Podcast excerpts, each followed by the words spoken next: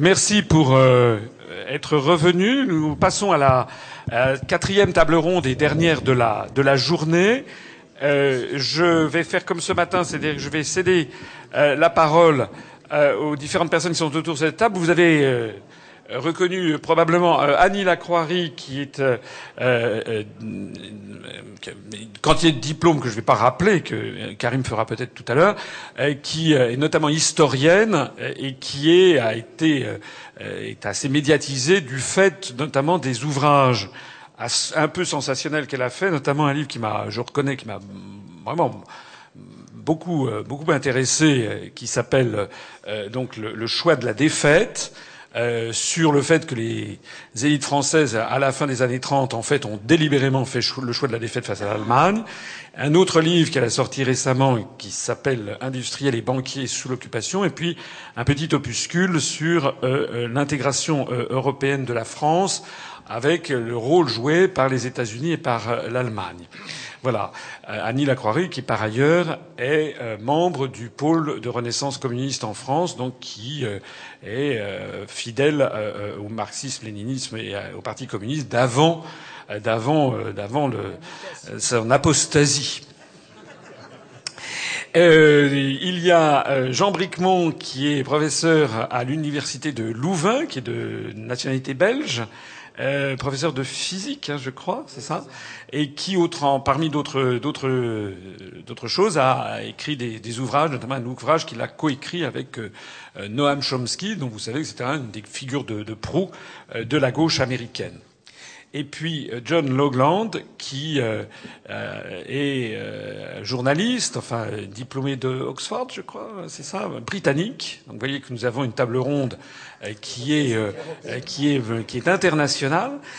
John Logland, qui, qui, a, qui a écrit dans de nombreux journaux très prestigieux du monde anglo-saxon et qui s'est rendu célèbre en 1997 en, en publiant un, un livre euh, qui s'appelle The Tainted Source, la, la, la source corrompue, euh, sur les origines sulfureuses euh, de la construction européenne, notamment les origines fascistes, nazies ou communistes de la construction européenne. livre qui, si j'ai bien compris, avait fait sortir de ses gonds Sir Edward Heath, ancien Premier ministre, qui avait jugé que c'était un faux, que c'était une vision complètement fallacieuse. John Logland, euh, par ailleurs, est un ami de la France, vit en France, parle un français euh, exceptionnel. Euh, comment? Le, mieux que notre Belge. Wallon. Et John Logland est par ailleurs président de l'Institut pour la démocratie et la coopération, qui est un institut qui est installé à Paris et qui a des liens étroits avec la Russie. Voilà.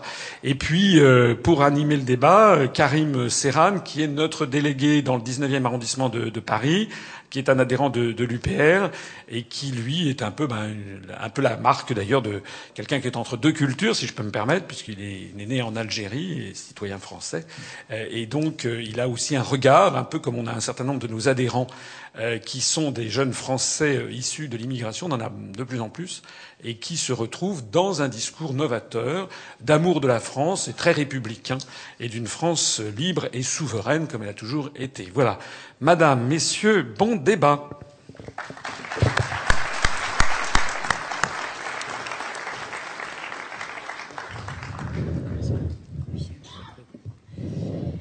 Alors je dispose, comme tout le monde, d'un quart d'heure, ce qui me trouble beaucoup, mais on va essayer quand même de tout y faire rentrer. Euh, j'ai essayé, ce qui, en termes universitaires, m'a posé beaucoup de problèmes, de faire une histoire euh, scientifique de l'intégration européenne à une époque où euh, ce qui restait de crédit était en contemporaine et en histoire internationale largement consacré à découvrir l'esprit européen, le patriotisme européen, etc. Ce qui veut dire d'ailleurs que j'ai participé à peu de colloques, pour ne pas dire à, euh, euh, pas de colloques du tout.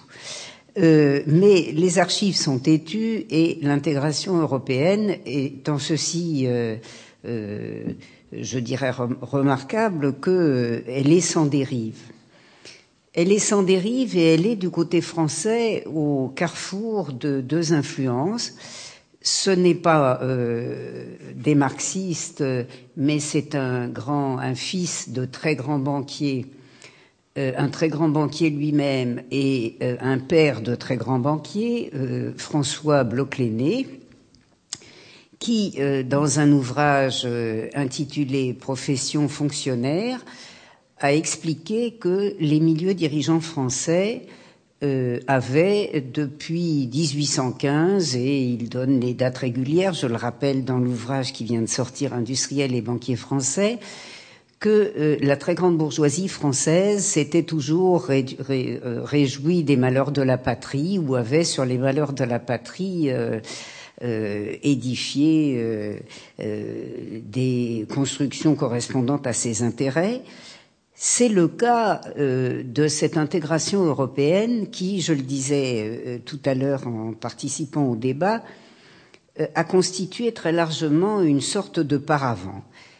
Cette intégration européenne, elle a un double aspect à partir de la Première Guerre, de la première guerre mondiale. Je ne, je ne, remonte pas comme Pierre Gerbet qui n'a jamais regardé, paix à son âme, une archive, mais qui nous a fait des gros bouquins sur l'Union européenne, euh, qui sont la lecture obligée euh, de tout étudiant de sciences politiques et euh, d'histoire, mais dans laquelle à peu près rien n'est sérieux, qui fait remonter l'Union européenne à Charlemagne. Bon, moi je m'en suis tenu au moment où l'impérialisme américain était devenu l'impérialisme dominant, c'est-à-dire non pas en 1945, mais au lendemain de la Première Guerre mondiale, et j'ai montré, via les archives, comment euh, euh, la, puissance américaine et les liens allemands de la bourgeoisie française avaient concouru à quelque chose qui avait ressemblé à l'Union européenne bien avant qu'on ne parlât d'Union européenne et en particulier que fussent constitués tous les instruments qu'on connaît depuis euh, 1948 ou 1950. Alors, qu'est-ce qui s'est passé? On dit souvent qu'on a souvent l'impression que euh, le capital français est entré, après la Première Guerre mondiale, dans une politique très dure à l'égard de l'impérialisme allemand vaincu. C'est plus complexe que ça. Euh, c'est bien plus compliqué, mais euh, il faut évidemment, surtout dans un cadre chronologique si étroit, il faut choisir des dates qui sont des dates clés. Euh, euh, en fait, les euh, liens de capitaux avaient existé avant 1914. J'en cite des exemples qui sont évidemment très frappants. dans la sidérurgie sarroise, où, par exemple, avant 1800, euh, euh, après 1870, pardon, euh, on était à, à, tel pourcentage français, tel pourcentage allemand, 60% allemand, 40% français, puis de, après la Première Guerre mondiale, on passe à 60% français, 40% allemand, puis en 1941, on fait l'inverse. Eh bien, en fait, tout a ressemblé à ça, c'est-à-dire qu'après la politique dure, incontestablement dure, on passe en 1924 à une autre politique qui est en fait le début de l'apaisement, c'est-à-dire cette idée dans l'impérialisme français que puisqu'on n'a pas réussi à vaincre le grand rival, contre lequel d'ailleurs on avait beaucoup hésité à se battre, parce qu'on ne le sait pas, on le sait pour 1870, on ne le sait pas pour 1914, mais des pans entiers de l'impérialisme français ont beaucoup hésité à se battre en 1914. Bon, puis euh, finalement, ça s'est fait. Et donc, euh, à partir euh, de 1900 de, Versailles, eh bien, on oscille jusqu'à 1924. À partir de 1924, c'est-à-dire à partir du moment où les milieux dirigeants de la France, car ce sont les milieux dirigeants de la France, il n'y a pas les Français, il y a les fractions les plus concentrées du capital et il y a des fractions diverses du peuple français. Qui faisait la politique de la France? La Banque de France, le comité des forges, le comité des houillères et encore quelques petits détails, mais quand vous avez déjà ça, vous avez ce qui faisait la décision de la France. C'est eux qui avaient engagé la France dans la Première Guerre mondiale, c'est eux qui avaient engagé la France dans la politique dure, c'est le comité des forges qui avait envoyé son homme, c'est-à-dire Poincaré, l'homme de la dynastie Wendel, comme Schumann. Vous savez, le grand-père, le, père de l'Europe. Le saint avec Adenauer, l'autre saint. Euh, c'est donc euh, dans ce contexte que euh, était, on avait opté pour une défaite très dure pour l'impérialisme allemand, et puis qu'on s'était aperçu que, ma foi, les États-Unis ne voulaient pas que l'Allemagne fût trop durement vaincue. Ils voulaient bien profiter de sa défaite, mais ils ne voulaient pas que les impérialismes rivaux français et anglais profitassent de euh, cette victoire, de telle sorte qu'ils ont refusé dès 1918 violemment le principe des réparations, euh, y compris avec des personnages qui sont aujourd'hui très connus pour des personnages de guerre froide. Euh, mon collègue anglais euh, suit aussi ses carrières comme Foster Dulles, qui était, on le connaît, qui est le ministre d'Eisenhower, voilà, qui fait, qui est là quand son frère fait la baie des cochons, mais qui est aussi en 1918 le représentant des banquiers euh, américains qui vient euh, s'opposer aux réparations à la conférence de la paix. Or, c'est eux qui l'emportent, parce qu'au début des années 1920, l'Allemagne a reconstitué à peu près tout son potentiel et euh, les rêves du comité des forges et du comité de la chimie sont déjà balayés, c'est-à-dire que c'est l'Allemagne qui l'emporte. Comme l'Allemagne l'emporte, le grand capital, et en particulier euh, le comité des forges, après avoir envoyé son cher Poincaré euh, faire l'occupation de la Roure, euh, demande à son cher Poincaré d'accepter les conditions léonines des États-Unis et de capituler. C'est 1924. C'est le plan Young. Il faut, c'est le plan Dose. Il faut savoir que le vrai début, au fond, de l'intégration européenne, c'est cette période que je considère comme la période clé de l'abdication de 1940. Car, c'est ce que j'ai montré dans le choix de la défaite, c'est en 1924 que de manière définitive, à l'heure où nous sommes, l'impérialisme français, qui est un impérialisme comprador, comme le dit très bien François Bloch-Léné en 1976, après il a oublié, mais il l'avait écrit, cet impérialisme comprador a décidé, puisqu'il n'était pas le plus fort, de s'arranger avec les plus forts. Et dans ce contexte, et c'est la clé de la première intégration européenne, on entre dans une période de cartélisation internationale. Vous savez en quoi ça consiste. Hein. ça vous explique d'ailleurs pourquoi dans les crises systémiques, les prix ne baissent pas. Parce que l'intégration capitaliste est telle que euh, des prix cartélisés, ça ne baisse pas.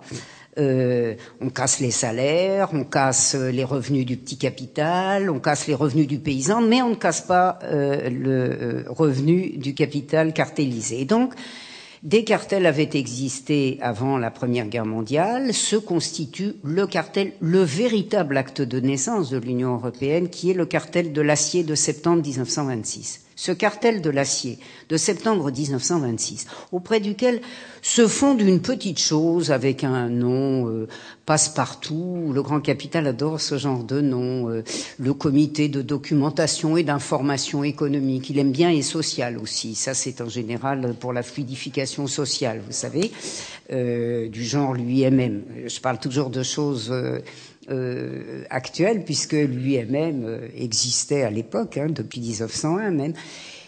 Et donc euh, se fonde ce petit comité de rien du tout, personne ne le connaît, mais sachez quand même que c'est l'acte de naissance du comité France-Allemagne, dont en général on a davantage entendu parler, puisque von Ribbentrop est venu le présenter avec éclat auprès de la grande bourgeoisie euh, et en des mondanités euh, tout à fait spectaculaires en novembre 1935. Euh, puis d'autres cartels, le cartel de la chimie, euh, le cartel des assurances, ça il faut attendre la guerre, le cartel de l'automobile, il faut attendre la guerre aussi parce que Renault vient bien le demander à Hitler en 1935, mais il faudra attendre l'occupation pour euh, réaliser ça. On a donc, à partir de là, déjà des structures de cartélisation de l'acier, euh, vous allez voir, qui vont ressurgir euh, comme toutes neuves au moment de la naissance officielle de l'Europe. Et puis on a un autre aspect qu'on ne souligne pas assez de cette structuration européenne dont je ne parle pas des détails, bien sûr, parce qu'elle est pleine de contradictions. euh, euh, on a aussi cet aspect absolument essentiel euh, de, du maintien ou de l'augmentation du profit, a fortiori quand on entre en période de crise et de crise systémique, qui est la maximisation du profit, pas seulement par le cartel et le prix haut du cartel et la répartition des marchés, mais par la casse des salaires et des revenus non monopolistes. Et ça, c'est quelque chose en quoi, euh, euh, sous l'égide au départ des États-Unis, car les États-Unis sont là pour euh, assurer l'accord, faire le plan dose, assurer les accords de Locarno. vous savez, dans les manuels, on vous explique la paix pour 100 ans, la paix pour 100 ans, comme dit l'ambassadeur des États-Unis le jour même de la signature, eh bien nous savons où commencera la prochaine guerre, c'est-à-dire la guerre germano-polonaise. Euh, sans parler évidemment du reste. On est en 1925. Hein. Et donc, euh, dans cette euh, conjoncture, le capital américain est tout à fait engagé, mais il se trouve que, à partir de la crise, où la question des salaires va devenir encore plus essentielle, eh bien, on entre dans une phase de casse des salaires de casse des salaires dans laquelle l'exemple allemand est un modèle. Parce que vous voyez, à force de regarder les choses d'aujourd'hui, on oublie la réalité d'hier.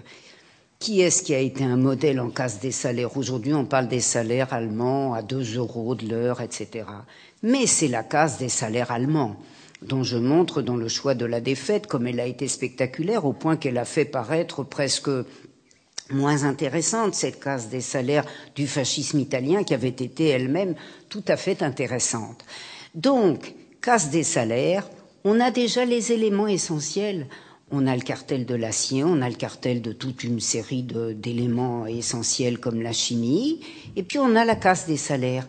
Cette casse des salaires, ce rêve qui fait que un homme européen, euh, comme il en fut peu, mais dont on ne connaît pas très bien le nom, euh, qui s'appelle Auboin, qui a été directeur général français de la Banque des règlements internationaux, cette petite chose que presque personne ne connaît, qui est le bébé du deuxième plan de réparation ou de liquidation des réparations euh, américains, c'est-à-dire le plan Young, euh, qui est cette petite chose qui est le premier club des banques centrales auquel participe la, Banque centrale de fait américaine, c'est-à-dire la Federal Reserve Bank of New York. Euh, les Américains sont là, officiellement ils ne sont pas là, mais ils sont là quand même. Et puis il y a la Banque de France, il y a la Banque euh, d'Allemagne, il y a la Reichsbank, il y a la Banque d'Angleterre. Je vous passe les moins les moins importantes. Et ces gens décident de ce qu'il faut faire pour régler la crise, euh, non pas du tout pour sacrifier le patrimoine euh, qu'on décide de ne pas euh, de, dispenser euh, de, enfin de, de, remboursement. Non, non. Ça ne s'est pas passé comme ça. Le très très gros capital, et ça n'est pas de la dette publique, le très très gros capital a été entièrement remboursé. C'est pour ça que l'Allemagne a tellement payé et c'est pour ça que les peuples européens ont tellement payé les très gros capitaux n'ont pas du tout été touchés, pas plus que les très grosses banques aujourd'hui. Pas du tout. Le petit capital a été touché comme il avait été touché affreusement dans la période qu'on a évoquée tout à l'heure avec les brouettes. Car il faut le dire d'ailleurs, la période des brouettes est une période qui ne ruine pas tout le monde. Elle ruine les rentiers, les petits rentiers, même quelques gros rentiers. Elle ne ruine pas le capital. Elle ne ruine pas le capital bancaire. Elle ne ruine pas le capital industriel, elle les débarrasse entièrement de leurs dettes. Ça aussi, il faut connaître, parce que c'est pareil en 1923 qu'en 1931. C'est en fait une liquidation complète de masse de revenus pour maintenir ce revenu monopoliste qui prend une allure de plus en plus européenne et à partir de la crise de plus en plus européenne parce que le capital français qui a beaucoup aimé le capital américain mais qui l'a quand même détesté parce qu'il l'avait quand même privé de ses fameuses réparations, eh bien ce capital français se met à adorer le capital allemand encore plus qu'il ne l'adorait dans la deuxième moitié des années 20. Et il entre dans la phase dite européenne. On s'aime, c'est ce que je décris comme la collaboration d'avant-guerre, puisque, et c'est pour ça que j'ai réécrit d'ailleurs Industriel et banquier, la collaboration de guerre ne fut que le déploiement de presque tous les aspects de la collaboration d'avant-guerre. Donc on est, avant que n'éclate la Deuxième Guerre mondiale, dans une situation où on a déjà tous les éléments essentiels d'une Union européenne qui est une Union européenne de destruction des salaires et des revenus non monopolistes. On pourrait les appeler autrement si on n'est pas marxiste, mais disons tout ce qui n'est pas les revenus du très grand capital concentré, qui naturellement répond à une définition scientifique, puisque, vous voyez, en France, c'est même pas ce qu'on appelle les 200 familles des deux plus grands actionnaires, des 200 plus grands actionnaires de la Banque de France, c'est un noyau d'une cinquantaine de familles qui régnaient sur la France en 1920, qui régnaient d'ailleurs à l'époque il y a eu une petite erreur tout à l'heure. On nous a dit que la Banque de France avait commencé euh, à prêter à l'État en 1942. Que nenni La Banque de France, elle a commencé à prêter à l'État et à exercer la dictature sur l'État français, qu'il soit monarchique, euh, euh, impérial ou républicain, à partir de 1802, c'est-à-dire quand Napoléon Bonaparte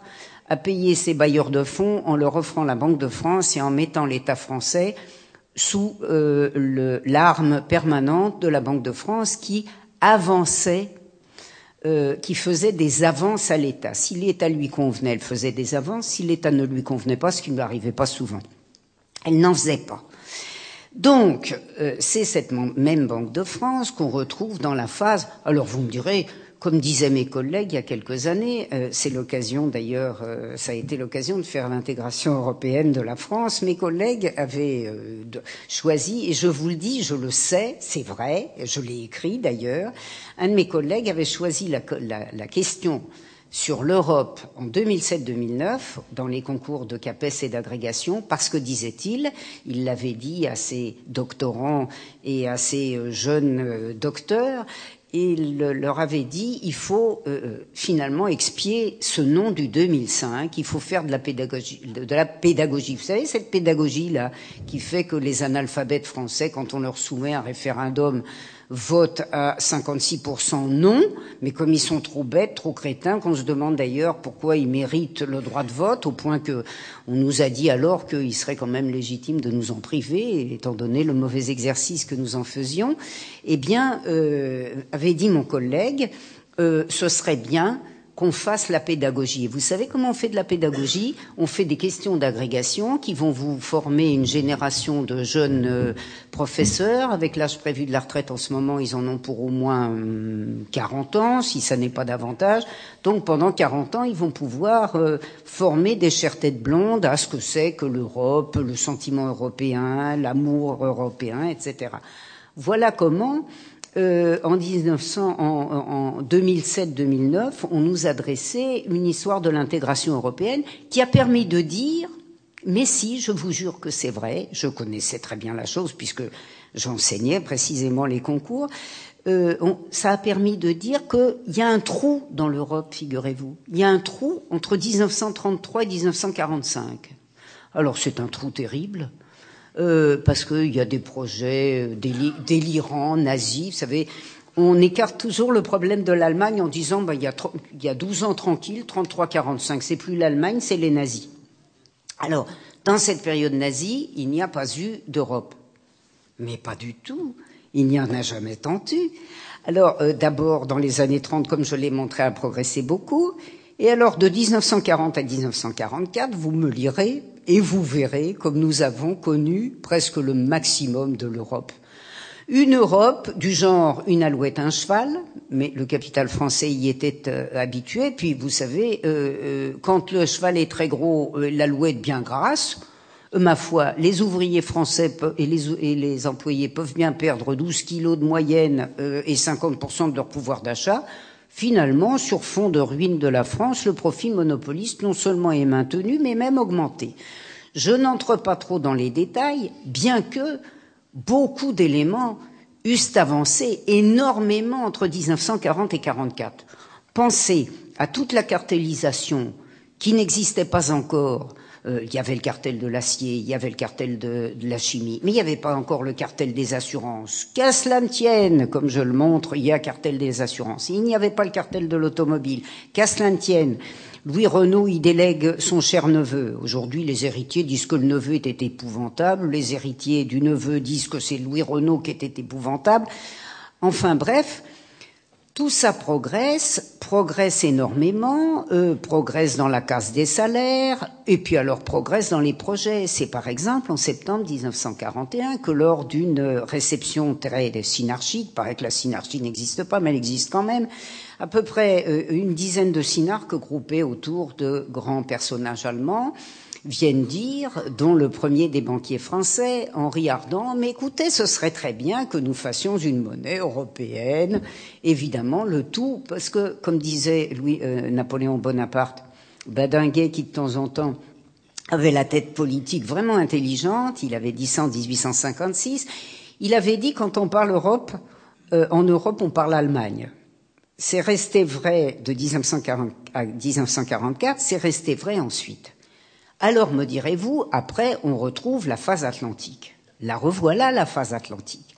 Car finalement, ces gens avaient très bien compris ce que j'étudie dans Industriel et banquier, ce que j'étudierai dans mon prochain, dans mon prochain ouvrage, que finalement ce n'était pas euh, le maître allemand qui l'emporterait. Ils l'ont très bien compris à partir de 1940 et même pour vous dire, ils ont même compris ça à partir du deuxième semestre 1940. Pardon. Ben, ils l'ont compris définitivement à partir du deuxième semestre 1941.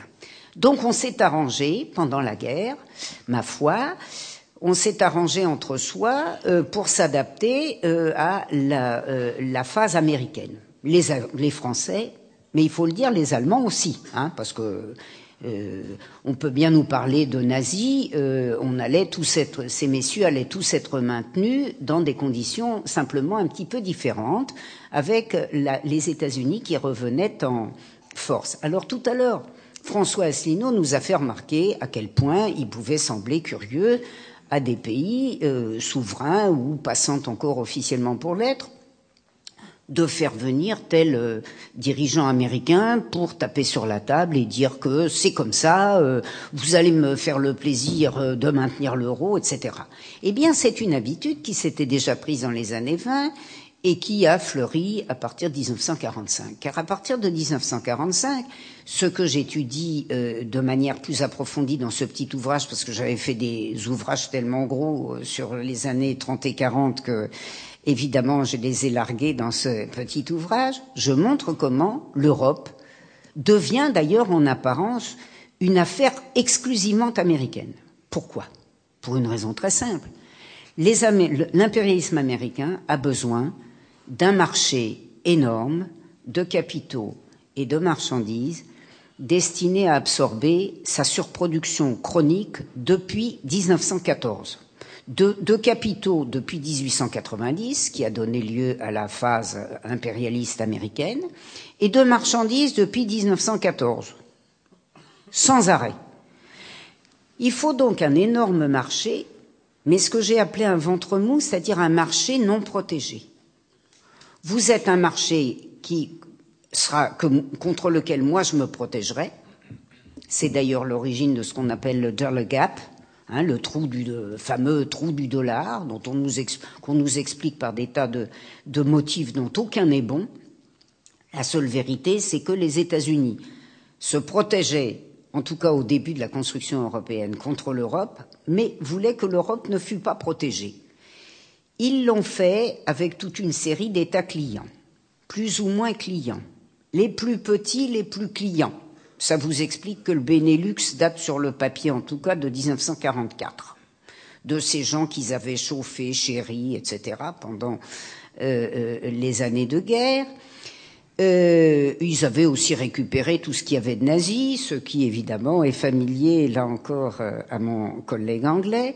Et puis, à partir de 1944, eh bien, il faut moins rigoler, c'est-à-dire que les États-Unis disent, ben, vous êtes bien gentils, L'Allemagne se reconstruit tout de suite. Vous allez nous balayer euh, Yalta et Potsdam et les euh, limites de production. Et, euh, ma foi, on va entrer dans une phase européenne dans laquelle l'Allemagne, certes euh, avec les ongles un peu rognés par les États-Unis, l'Allemagne jouera le rôle dirigeant. C'est ça l'histoire de l'Europe, dont je raconte les étapes. Comme j'ai peut-être déjà abusé de mon temps, je ne vais pas être long sur cette étape parce que c'est ce qui viendra dans la discussion et les autres collègues l'aborderont, d'autant que mon collègue britannique apparemment va développer la période des années 40. C'est donc une construction absolument sans dérive, dont je vais simplement vous donner un élément parce que euh, je cite, je cite des, des, enfin, je donne des citations qui ont presque l'air forgées. Je vous jure qu'elles ne le sont pas. C'est-à-dire que vous avez ce fameux Auboin qui, en 1939, disait Mais c'est très bien, l'Allemagne a besoin non seulement des pays arriérés, elle les appelait, il les appelait comme ça, les pays d'Europe de l'Est, mais aussi des pays développés. C'est-à-dire qu'il allait occuper aussi les pays développés. Bon, évidemment, parmi ces pays développés, il y avait la France. Mais enfin, c'était quand même un détail pas très gênant. Le même Auboin était toujours directeur général de la petite BRI au lendemain de la Deuxième Guerre mondiale. Et vous savez ce qu'il disait en 1949, un peu plus de dix ans après? Il disait, et c'est pourquoi il faut se méfier euh, de euh, l'illusion que l'euro seul suffirait euh, à calmer leurs ardeurs enlever l'euro seul. Il disait, finalement, on peut faire l'Europe sans harmonisation fiscale, sans harmonisation monétaire, euh, sans harmonisation de ceci ou cela, il n'y a qu'un programme, l'assainissement financier. Ça s'appelle en bon français la casse des salaires, ou ça s'appelle en encore, meilleur français, dans les dossiers des hauts fonctionnaires de février 1950, cette Europe va être l'Europe du dumping social, c'est-à-dire l'Europe de la casse des salaires, le plus euh, haut s'alignera sur le plus bas, et vous avez donc de 1950 à 1955 sur fond euh, d'Europe prétendument construite pour euh, éviter les guerres. Vous pensez donc en 1950, on lance un discours le 9 mai, le 10 mai, euh, il y a une réunion otanienne pacte atlantiquienne à Londres, réunion au cours de laquelle le cher père des peuples, le cher père des peuples européens Schuman doit se faire demander de reconstituer la Wehrmacht bon, on l'appellera autrement, hein, euh, les générations bien aguerries de la Wehrmacht, comme disait notre ambassadeur euh, euh, à Washington. Voilà la vraie histoire de l'Europe. Voilà pourquoi, tout à l'heure, les intervenants ont parlé de l'effroi. Cet effroi qu'on jette sur les populations, avant de les mettre dans l'effroi à la phase systémique de la crise, qui donne en effet à penser que cette construction va subir les fracas, on leur a pratiqué euh, la phase de l'Eldorado en leur disant que c'était bien, c'était gentil, c'était euh, social, comme si social voulait dire favorable au peuple. Social, ça veut dire relatif à la société, c'est tout ce que ça veut dire. Hein. Euh, la politique sociale de l'Allemagne, c'est les salaires cassés. Bon. et donc, on a dit aux populations, c'était très séduisant, c'était très bien, c'était un projet très social, très populaire, euh, très bon, mais ça a dérivé. Mais pas du tout, aucune dérive.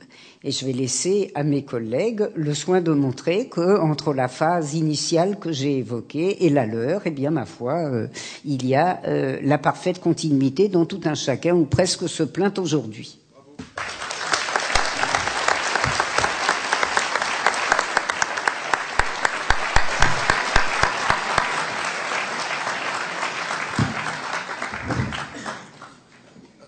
Oui, moi je voudrais parler de toute autre chose, à savoir des aspects idéologiques derrière la construction européenne, ceux qu'on rencontre en particulier dans les milieux de gauche quand ils tendent à la défendre.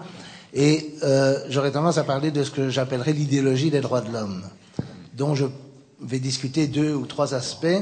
Mais d'abord, je vais la définir, et je vais la définir comme étant différente de la Déclaration universelle des droits de l'homme. La Déclaration universelle, il faut bien se rendre compte que c'est un peu un catalogue d'intention ou d'espoir, mais ce n'était pas quelque chose qui avait une force législative.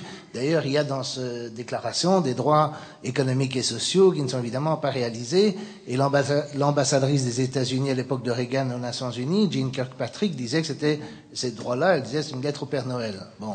Si évidemment les Chinois disaient que les droits politiques sont une lettre au Père Noël, ça créerait un scandale, mais euh, ils sont assez diplomates pour ne pas le dire.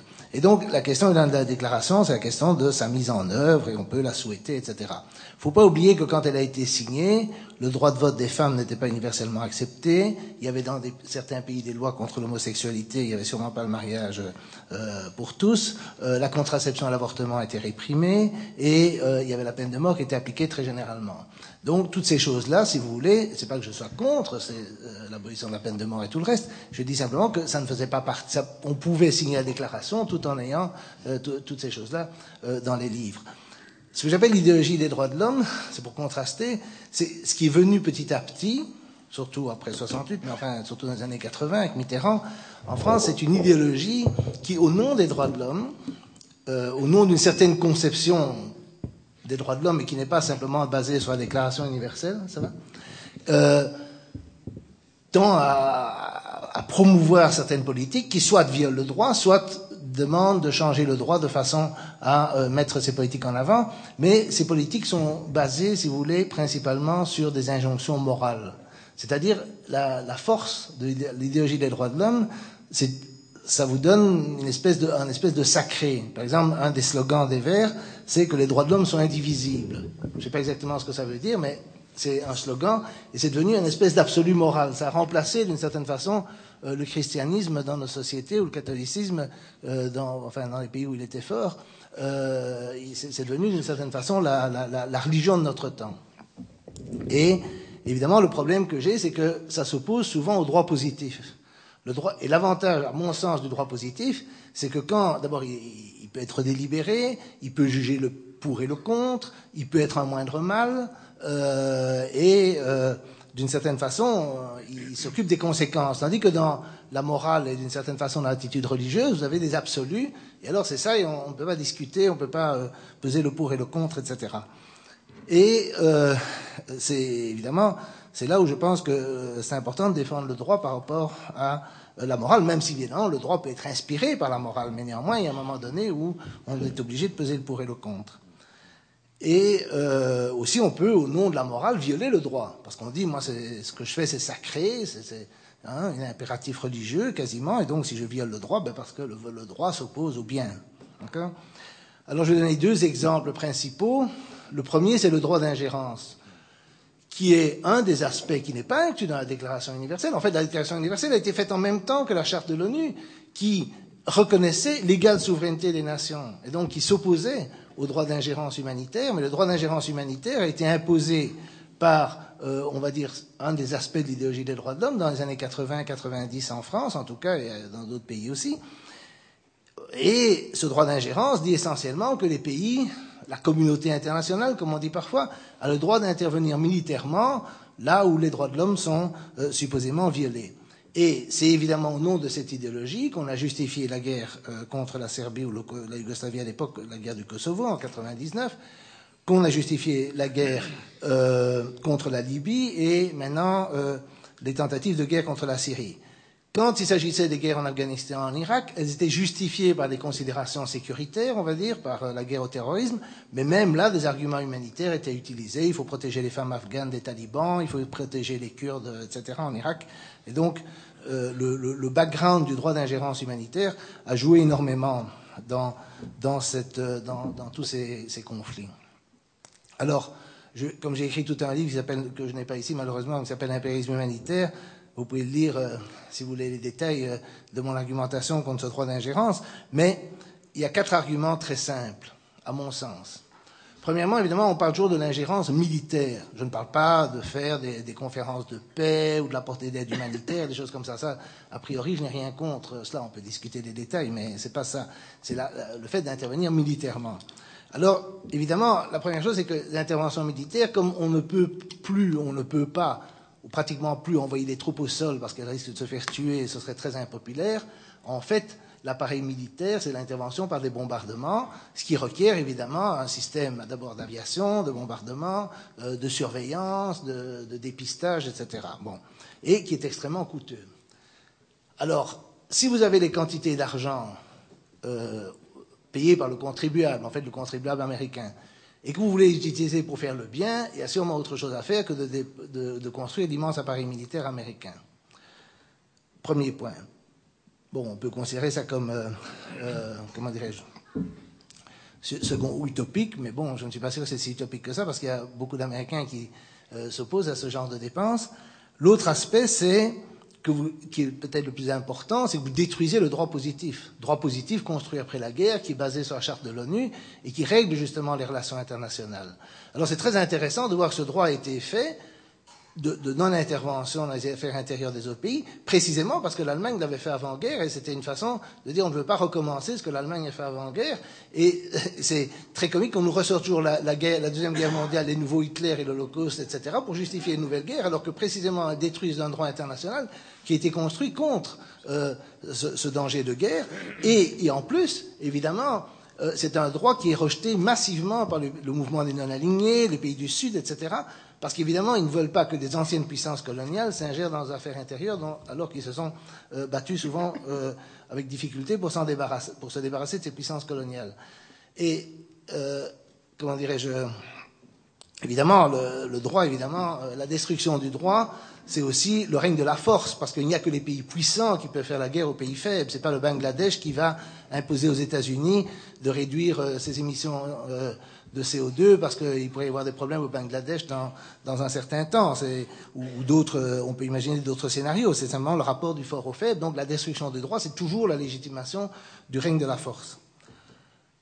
Et alors, ce qui est intéressant aussi, en ce qui concerne les Européens, et ça, ça vous intéressera directement, c'est que comme seuls les États-Unis ont en réalité la possibilité d'intervenir, et même en Libye, où on a donné un grand rôle, mais peut-être, à mon avis, un peu de façade à la Grande-Bretagne et à la France, les, défenses antiaériennes libyennes ont été détruites le premier jour, la première nuit, par les États-Unis, uniquement eux. Et donc, tous les Tomahawks, 118 sur 120, je crois, et deux étaient britanniques, ont été envoyés par les États-Unis. Et donc, ce qui se passe, c'est que la possibilité d'intervenir dépend entièrement de la volonté états-unienne d'intervenir. En Syrie, par exemple, ils ont décidé de ne pas intervenir et Hollande n'est pas intervenu. Il serait intervenu si les Américains étaient intervenus.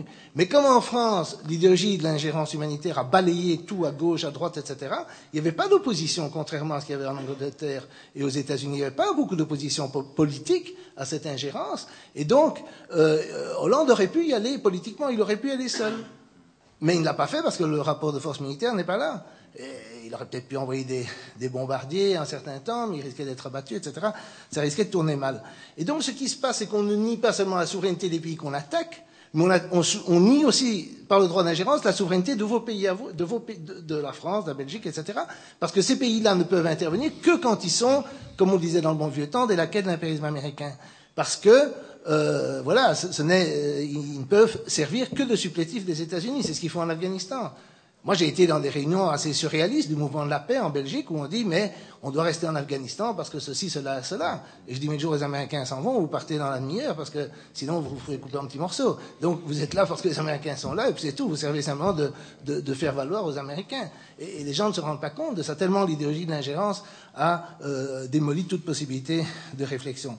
Et alors le quatrième argument, c'est que comme euh, il y a quand même des pays malheureux comme la Chine, la Russie, l'Iran, etc., qui n'ont pas euh, BHL comme philosophe en chef, il y a des pays. Oui, parce que on parle toujours de l'eupénisation des esprits, mais moi je voudrais faire apporter l'attention sur la BHLisation des esprits à gauche. Mais donc il y a ces, ces pays malheureux qui n'ont pas euh, BHL comme philosophe en chef. Euh, et, ces gens-là, évidemment, ils voient nos, entreprises non pas comme humanitaires, mais comme impérialistes et hégémoniques. Et donc, ils créent des, contre, des, des, coalitions contre-hégémoniques, comme on le voit dans les pays des BRICS, quand on le voit dans l'alliance de fait entre la Russie, la Chine et l'Iran, et la Syrie, etc. Et donc, évidemment, à la fin, ou bien vous avez une guerre mondiale, ou bien vous battez en retraite. Pour l'instant, heureusement, les États-Unis semblent battre en retraite, mais on verra ce qui se passera. Mais, toujours est-il que ces quatre arguments simples, qui ne sont jamais mentionnés dans ce débat. Alors, le premier, le premier aspect, c'est lié à la construction européenne, c'est que ce qui se passe au nom d'un idéal moral qui est les droits de l'homme interprétés comme droit d'ingérence, parce que c'est une interprétation, c'est pas dans la déclaration, mais interprété, vous arrivez à une conclusion qui est en fait un transfert de souveraineté, un transfert de pouvoir du peuple, des peuples, des peuples européens en particulier, mais des peuples tout entiers, vers l'OTAN et vers l'US Army, en fait vers l'US Air Force, parce que comme j'ai dit, c'est elle qui doit jouer un rôle, et même la souveraineté du peuple américain est mise en question. On l'a vu dans la guerre en Syrie, où il y a une, euh, une protestation massive du peuple américain contre cette guerre, qui a récupéré d'une certaine façon la souveraineté populaire américaine contre, euh, parce qu'avant ils étaient, ils n'ont pas fait attention, ou bien on leur a vendu la guerre comme guerre au terrorisme, etc. Mais euh, euh, il y a eu euh, donc il y a, y a, cette idéologie, si vous voulez, a des effets pervers, enfin prévisibles mais pervers, qui sont on vient avec un grand idéal et puis en pratique ce qu'on fait, c'est qu'on donne le pouvoir à des gens qui sont incontrôlés et non élus. Alors pour la construction européenne, elle se fait aussi dans l'idéologie des droits de l'homme, où là le chapitre c'est l'antiracisme et l'antinationalisme. Donc, on vous explique que le racisme, c'est très mal. Moi, je veux bien que très mal, c'est pas ça la question. Mais je fais remarquer que si on change le mot race dans la Constitution française, c'est qu'il n'y a pas beaucoup de lois racistes en France, sinon on s'en occuperait. Des lois qui font des discriminations, je dis bien des lois, pas des règlements, etc., officiels, qui font des discriminations explicites sur l'origine, euh, le sexe, etc., il n'y en a pas. Il y a des discriminations de fait, mais il pas de discrimination légale, ce qui est un grand changement, parce qu'il n'y a pas très longtemps, quelques décennies, un noir ne pouvait pas s'asseoir à l'arrière d'un bus, une femme ne pouvait pas voter, etc., etc. Il y avait des tas de discriminations. Ces discriminations, heureusement, ont disparu. Mais une fois qu'elles ont disparu, que font les antiracistes? Ben, Les antiracistes s'attaquent aux discriminations de fait, ce qui est très bien. Bon, c'est pas très facile de s'y attaquer, mais ça, j'ai rien contre. Ils s'attaquent au langage, et ils s'attaquent à la distinction entre étrangers et nationaux. Parce que le, le, on, on, vous explique d'une certaine façon qu'il est raciste de faire une distinction entre nationaux et étrangers. Et donc, il s'attaque à la souveraineté nationale. Et si vous raisonnez purement à un niveau abstrait des droits de l'homme, essayez de m'expliquer pourquoi un Indien ne peut pas venir s'établir en France. Du point de vue des droits de l'homme, c'est impossible à argumenter. Du point de vue du droit positif, c'est très facile. Évidemment, parce qu'il y a un droit positif. Mais donc, vous détruisez le droit positif au nom d'un idéal qui est celui des droits de l'homme. Bon. Alors, pour ce qui est de la lutte contre le langage, il y a toutes les lois et toutes les, poursuites, je pense que vous ne serez pas d'accord avec moi là-dessus, mais euh, qui portent atteinte à la liberté d'expression. Et l'ironie ultime, c'est qu'alors que dans la Déclaration universelle, l'article 19 dit les gens ont le droit d'exprimer leur opinion, on ne dit pas leur opinion telle qu'elle est approuvée par des ligues de vertu antiracistes, féministes, anti-homophobes, etc., mais leur opinion. Maintenant, il y a des quantités de procès, des procès sans arrêt, euh, qui attaquent la liberté d'expression en France. Je vais donner un exemple, qui vous plaira ou pas, peu importe, on peut en discuter. Euh, il y a un jour ou deux, un procureur de la République a requis 20 jours de prison pour une chanson. Il s'agit de Dieudonné et de Chanana. Ça m'est égal de savoir si vous aimez Dieudonné ou Chanana, c'est pas ça la question, mais la question c'est de savoir si vous aimez le fait que le procureur de la République en France puisse requérir 20 jours de prison pour une chanson. Si vous acceptez ça, à mon avis, vous êtes loin en matière d'abandon de, vos libertés, mais bon, ça c'est à vous de voir. Moi, je suis pas français. Euh, mais donc, mais donc, mais donc, si vous, si vous savez, euh, Marx, Victor Hugo, Rimbaud et Verlaine sont tous venus en Belgique parce que le climat était plus libre qu'en France. Donc, euh, moi, je retourne en Belgique demain, je, je suis nickel, quoi. Bon.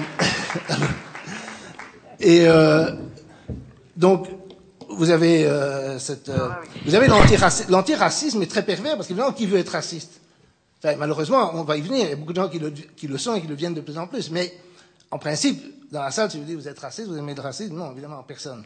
Donc, si on vous dit vous êtes raciste parce que vous dites vous faites une distinction entre nationaux et étrangers, vous êtes obligé de dire que cette distinction est illégitime.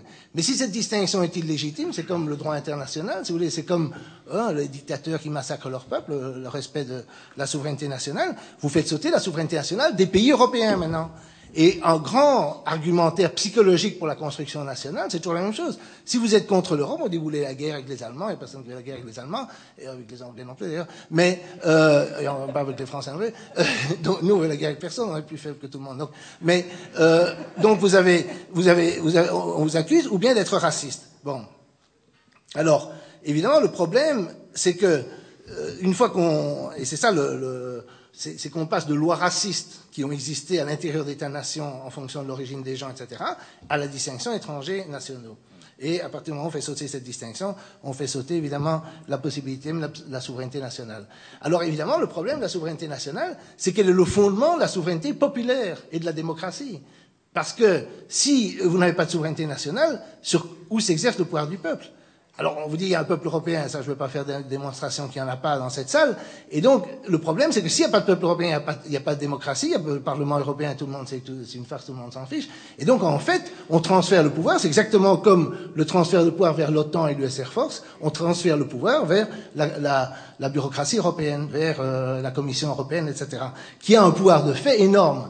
Parce que si vous pouvez écrire des lois qui prennent 200 pages, il n'y a personne qui va les lire, et donc le pouvoir de les écrire, c'est déjà le pouvoir de, décision. Et donc, évidemment, là, tous les lobbyistes se pressent. Il y a un article dans le International, enfin, ce qu'ils appelaient l'International Tribune, jusqu'il y a quelques jours, euh, sur, sur, le fonctionnement du, du, lobbying en Europe. Et c'est pire d'une certaine façon encore qu'aux États-Unis, parce que c'est pas déclaré, c'est plus secret, etc. Et donc, vous, vous, avez transféré le pouvoir à, à, des bureaucraties non élues et euh, à ce que Annie va appeler le grand capital qui, est, euh, qui peut agir sur cette bureaucratie. Et ça, c'est le résultat de nouveau de l'idéalisme moral. Vous avez un idéal moral, et puis vous dites, voilà, euh, vous réfléchissez pas aux conséquences, vous dites, vous êtes raciste, etc. Et puis où est passé le pouvoir? Il est passé entre les mains de ces gens-là.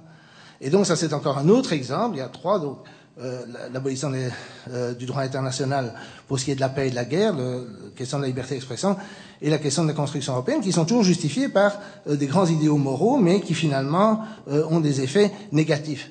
Alors, je, je, vois que beaucoup de gens, enfin, je ne sais pas, ici, euh, peut-être à Dupère, on minimise le phénomène, mais beaucoup de gens s'inquiètent, et moi aussi, de la montée du Front National en France et des réactions xénophobes en France. Mais le problème, évidemment, alors, dans, certaines sections de l'extrême gauche, évidemment, on s'agite beaucoup là-dessus et on est totalement dans cette idéologie. Il faut détruire la souveraineté nationale parce que c'est raciste. Bon, le problème évidemment, c'est qu'on n'a pas une invasion étrangère comme ils le pensent. C'est pas vrai. Si, si leur but, et chez certains, c'est le but que tous les Africains puissent débarquer en France, les Africains ne débarquent pas en France. Et encore qu'ils meurent à Lampedusa, ils vont pas débarquer en France aussi massivement que l'extrême gauche peut l'imaginer.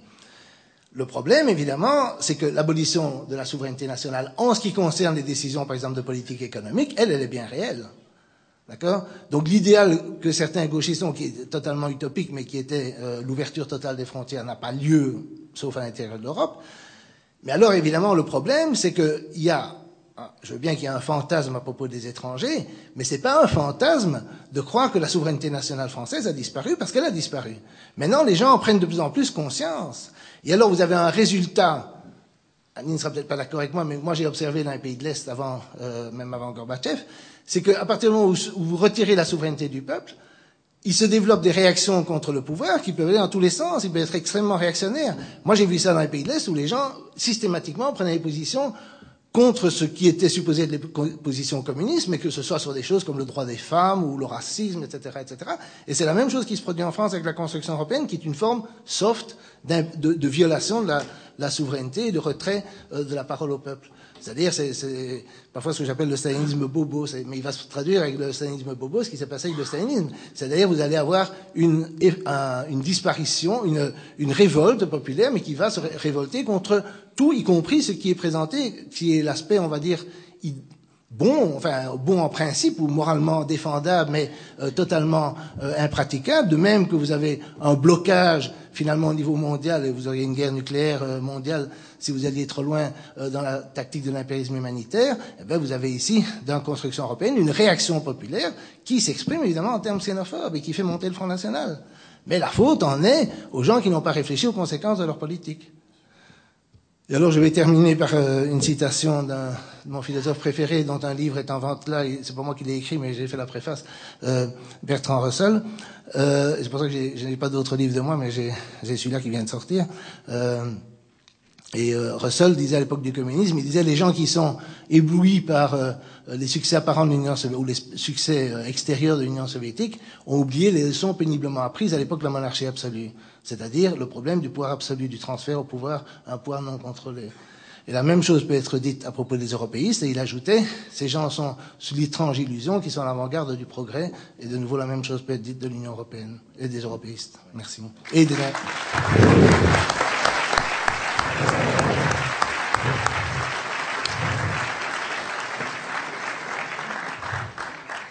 je, me permets de faire une petite remarque euh, euh, par rapport à ce que tu viens de dire, euh, Jean. je pense qu'avant de passer à l'objet principal de mon propos, il me semble souhaitable et conseillable de ne plus utiliser l'expression droit d'ingérence. Euh, parce que, comme tu viens de le dire, et je suis d'accord avec moi, il ne faut pas employer ce terme, car il n'y a pas de droit d'ingérence. Voilà.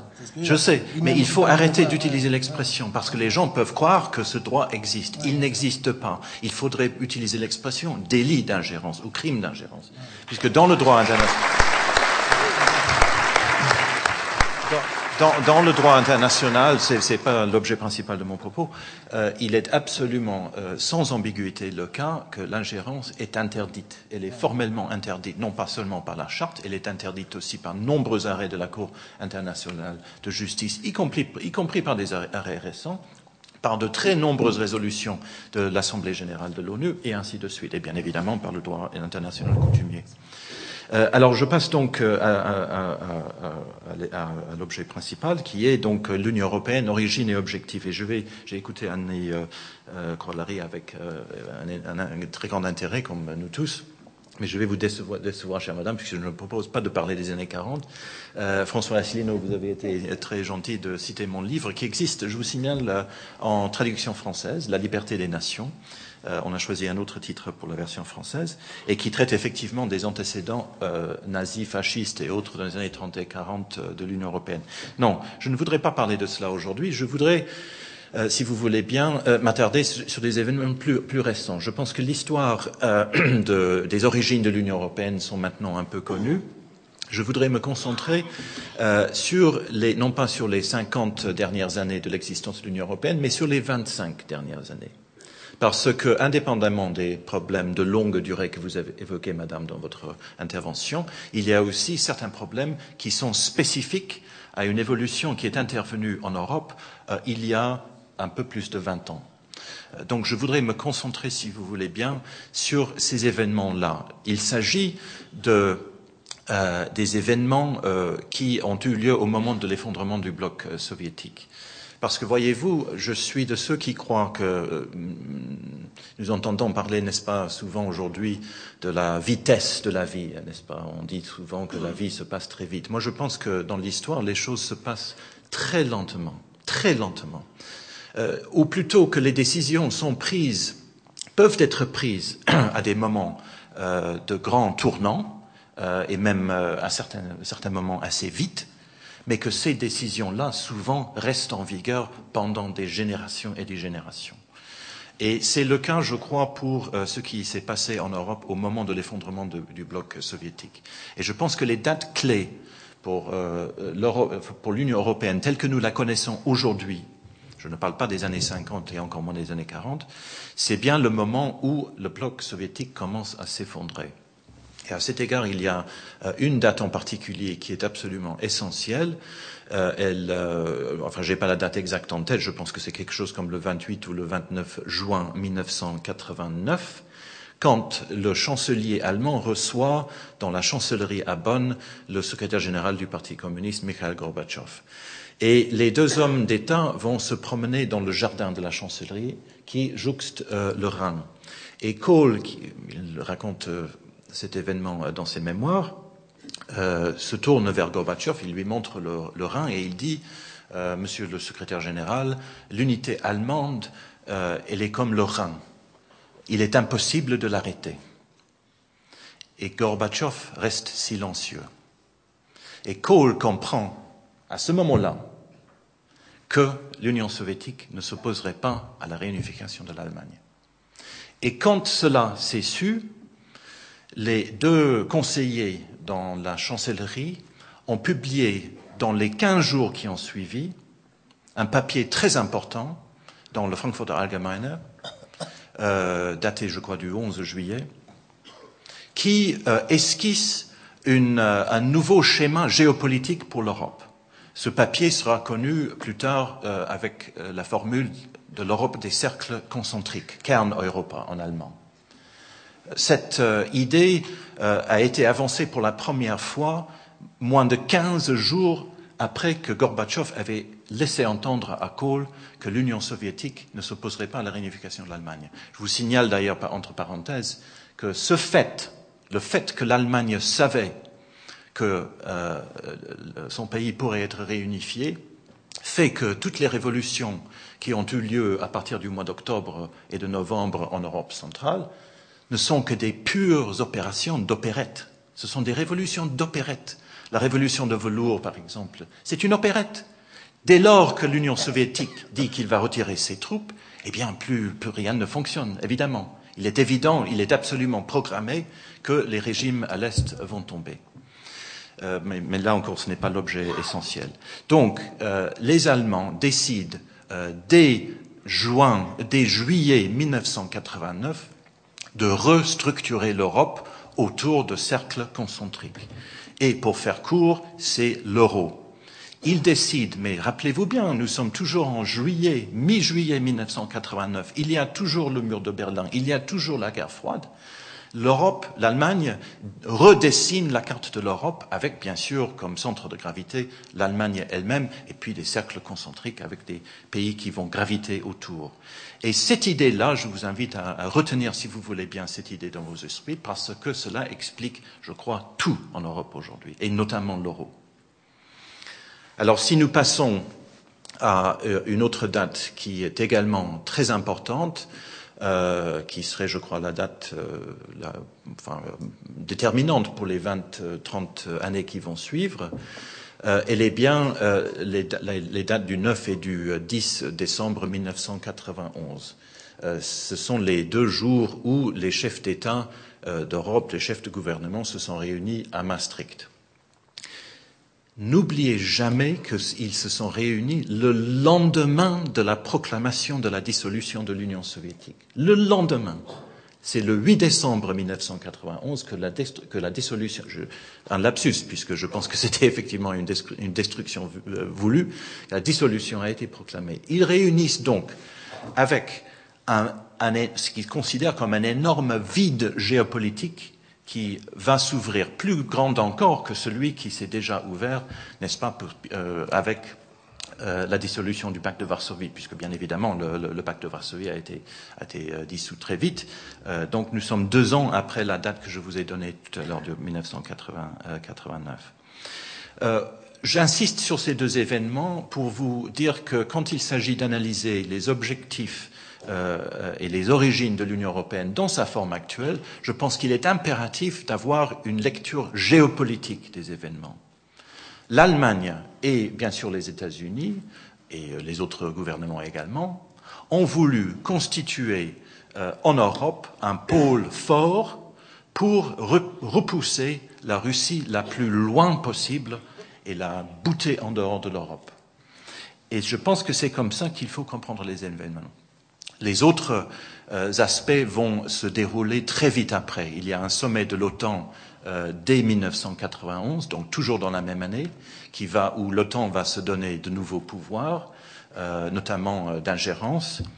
Euh, et puis, euh, il va y avoir entre 89 et 91 euh, une prolifération d'autres organismes supranationaux qui ont le but, qu'a tellement bien décrit Jean Bricmont, celui, bien sûr, de dissoudre euh, la souveraineté nationale. Je pense par exemple à la création de l'OSCE en, novembre 1990. alors, cette, cette ce combat géopolitique qui est entamé donc en 89, cette restructuration autour d'une idée d'un pôle fort, d'un centre de gravité Kern Europa euh, pour, euh, pour euh, chasser les Russes en dehors de l'Europe, euh, eh bien, elle, cette lutte, elle se poursuit aujourd'hui encore. Aujourd'hui encore, il y a une lutte acharnée autour de l'Ukraine euh, et de, de l'Arménie. Est-ce que l'Ukraine va, oui ou non, d'ici quelques semaines, signer euh, son accord d'association avec l'Union européenne? Il y a une lutte très explicitement géopolitique autour de cette question. Quand l'Arménie, qui, vient de signer l'union douanière avec Euh, la Russie et d'autres États, euh, l'Union européenne a tout de suite répliqué qu'il n'était plus question de signer donc l'accord avec Bruxelles. Donc il y a, euh, on voit d'ailleurs euh, où, où, com comment les mythes, n'est-ce pas, sur le, libre échange et sur la neutralité de libre échange disparaissent au moment où on voit que En fait, ces accords commerciaux relèvent de la, de la géopolitique la plus pure. Donc il faut avoir, je crois, une lecture géopolitique de ces événements qui, déterminent donc l'Europe telle qu'elle est aujourd'hui. Il faut également avoir, je crois, une lecture idéologique. Parce que, en fait, de quoi s'agit-il dans ces changements? Il s'agit, je crois, euh, d'une décision très claire qui est prise, encore une fois, par les dirigeants occidentaux, euh, dès lors que euh, la dissolution du pacte de Varsovie et plus, tard de l'Union soviétique elle-même sera décidée, il s'agit d'une décision de poursuivre une idéologie post-nationale, clairement post-nationale. Cette idéologie post-nationale, elle est incarnée bien évidemment dans l'euro, dans l'Union européenne renforcée, dans le nouvel OTAN, qui se dote tous les dix ans maintenant euh, d'un nouveau concept stratégique supranational de l'OSCE. Euh, il s'agit d'un post-nationalisme qui est visible également, donc d'abord euh, dans la dislocation des États-nations par le haut, avec la multiplication d'organismes supranationaux, euh, et aussi par le bas avec le soutien accordé, qui est maintenant, je crois, assez connu, dont les gens comprennent, je crois, maintenant les rouages, euh, d'ONG et d'autres mouvements dits de la société civile, qui en réalité ne sont que des organisations écrans euh, pour le même mouvement. Et cette idéologie post-nationale qui est adoptée donc à la fin des années 80 et, et qui va déterminer toute la politique européenne et d'ailleurs euro-atlantique, euh, eh bien, euh, je pense qu'elle euh, relève d'une volonté euh, claire de la part de l'Occident de se réarmer idéologiquement face à une Union soviétique qui a disparu. Vous vous souvenez peut-être qu'à la fin des années 80, euh, un des conseillers de Gorbatchev, Grigory, je crois, ou Georgi Arbatov, avait dit apparemment à, je crois, un, un diplomate américain, Faites attention, disait-il, on va vous faire quelque chose de terrible. On va vous enlever votre ennemi. Euh, et euh, le pauvre euh, soviétique a cru que ce désarmement euh, aurait des conséquences terribles. Eh bien non, l'Occident a réagi face à ce désarmement unilatéral euh, côté russe avec un réarmement idéologique basé sur le post-nationalisme et bien sûr avec un vrai réarmement euh, que nous avons, euh, dont nous avons vu les fruits euh, en Yougoslavie en 1999. Euh, et euh, encore une fois, cette, cette idéologie post-nationale, on la voit dans toutes les institutions qui ont été mises en place. J'ai pas encore mentionné les instances de justice, dites de justice internationale, mais c'est un, un, point très très important. Euh, et nous observons donc euh, euh, tout au long des années 90 et 2000, et ça continue jusqu'à aujourd'hui, un refus et une diabolisation très claire de la part de l'Occident en général de tout dirigeant qui, euh, qui euh, ait euh, une quelconque velléité nationale dans sa politique. Et c'est un phénomène constant qui s'observe chez euh, des dirigeants très très variés. Je pense à des gens comme Václav Klaus en Tchéquie, euh, à son homologue euh, comme Premier ministre Vladimir Mechar en Slovaquie.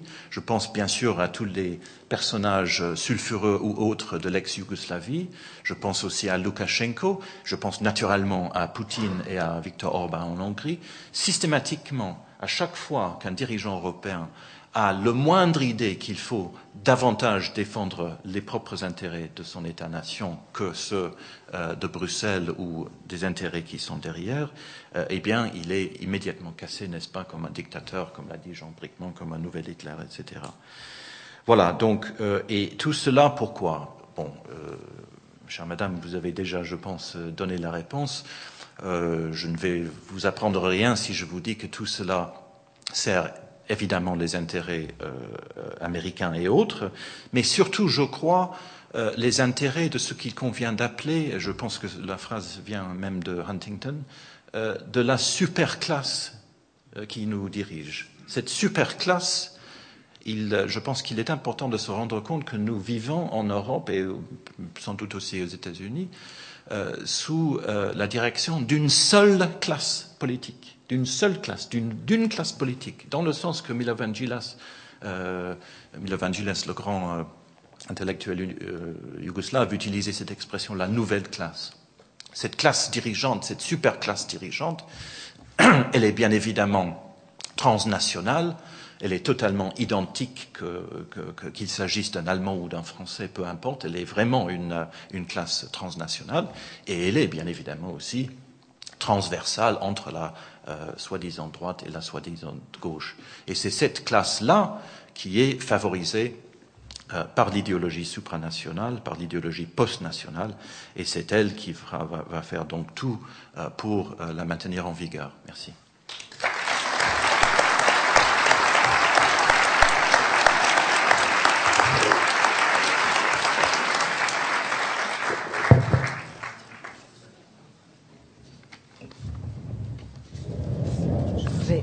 Juste dire quelque chose à propos de la dernière intervention euh, qui, a souligné l'importance du long terme. J'ai été très frappée, évidemment, euh, je vois beaucoup d'archives, mais il y a des dossiers qui sont particulièrement frappants. Et de euh, ce que mon confrère britannique a dit, je, retiens deux éléments qui montrent l'importance du long terme. Euh, il y a un texte de 1931 d'un personnage de l'extrême droite polonaise. Ça doit, je ne sais pas si je l'ai fait figurer sur mon site, mais si je ne l'ai pas fait, je le ferai, qui est une analyse de l'Ukraine. À l'époque, l'extrême droite polonaise était très anti-allemande, ou une fraction de l'extrême droite polonaise demeurait anti-allemande, ce qui n'est pas le cas dans la période suivante. Et il y a une analyse de l'Ukraine de 1931 euh, qui montre que l'Ukraine est l'objet de, euh, d'une de rivalité interimpérialiste permanente depuis la fin du XIXe et le début du XXe siècle. Et il l'explique. D'ailleurs, ça m'avait beaucoup frappé parce que c'était au moment, je l'avais lu au moment de la destruction de l'Union soviétique. Et le texte expliquait, c'était donc un homme d'extrême droite extrêmement anti-russe, puisque c'est une tradition polonaise, et qui expliquait que euh, c'était priver la Russie de l'Ukraine, c'était priver la Russie de, de euh, pratiquement de sa matrice, que c'était lui rendre la vie impossible et qu'il faudrait liquider la Russie pour lui faire lâcher l'Ukraine. Et on y voyait en 1931 décrit les affrontements du capitalisme américain, du capitalisme allemand, etc. 1931. Euh, et euh, ceci situé bien entendu dans la perspective interimpérialiste qui euh, rêve de piller la Russie depuis que l'impérialisme existe. Et je voudrais faire allusion à un autre texte qui m'a énormément frappé, que d'ailleurs j'ai cité dans le Vatican, l'Europe et le Reich et dans je ne sais plus quoi. C'est un texte de Bérard, Armand Bérard, qui est un de nos remarquables diplomates, qui, qui, est un bijou, dont, la correspondance est un bijou et qui a eu en plus des postes américains et allemands qui l'ont mis au premier rang c'est des pratiques euh, des impérialismes dominants.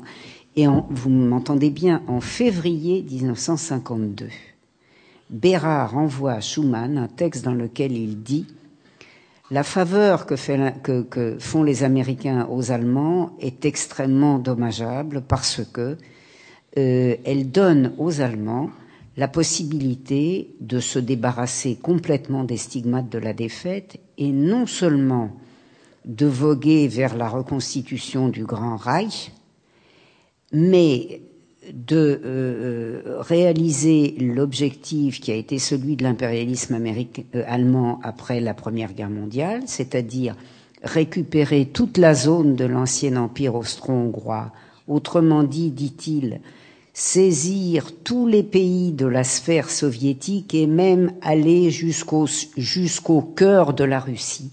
1952 en pleine guerre froide, euh, à un point d'ailleurs que Schuman interdisait pratiquement à ses diplomates d'utiliser, je dirais, un langage vrai. Il fallait des diplomates aussi bons que Bérard pour de temps en temps euh, arriver à, euh, bouger un peu. il y avait un langage codé, euh, les soviets, on parlait de colonies, il fallait d'abord parler des soviets, enfin, vous voyez. Et ça voulait dire ça, que une ligne, une ligne soviétique qui était une ligne de, de baisse de la garde, hein, euh, était une ligne qui effectivement laisserait triompher euh, euh, ce, ce, cette stratégie. Et euh, mon collègue a dit tout à l'heure comment, à partir de 1989, avec l'aval donné par Gorbatchev, eh bien, euh, c'est le triomphe des craintes de Bérard. c'est voilà, et c'est une démonstration de ce qu'il disait sur la différence entre l'apparence de, la décision rapide, de, ce qu'on veut nous imposer aujourd'hui, tout est toujours neuf, c'est toujours une situation inédite. Et c'est une situation inédite qui a des, des décennies ou des siècles.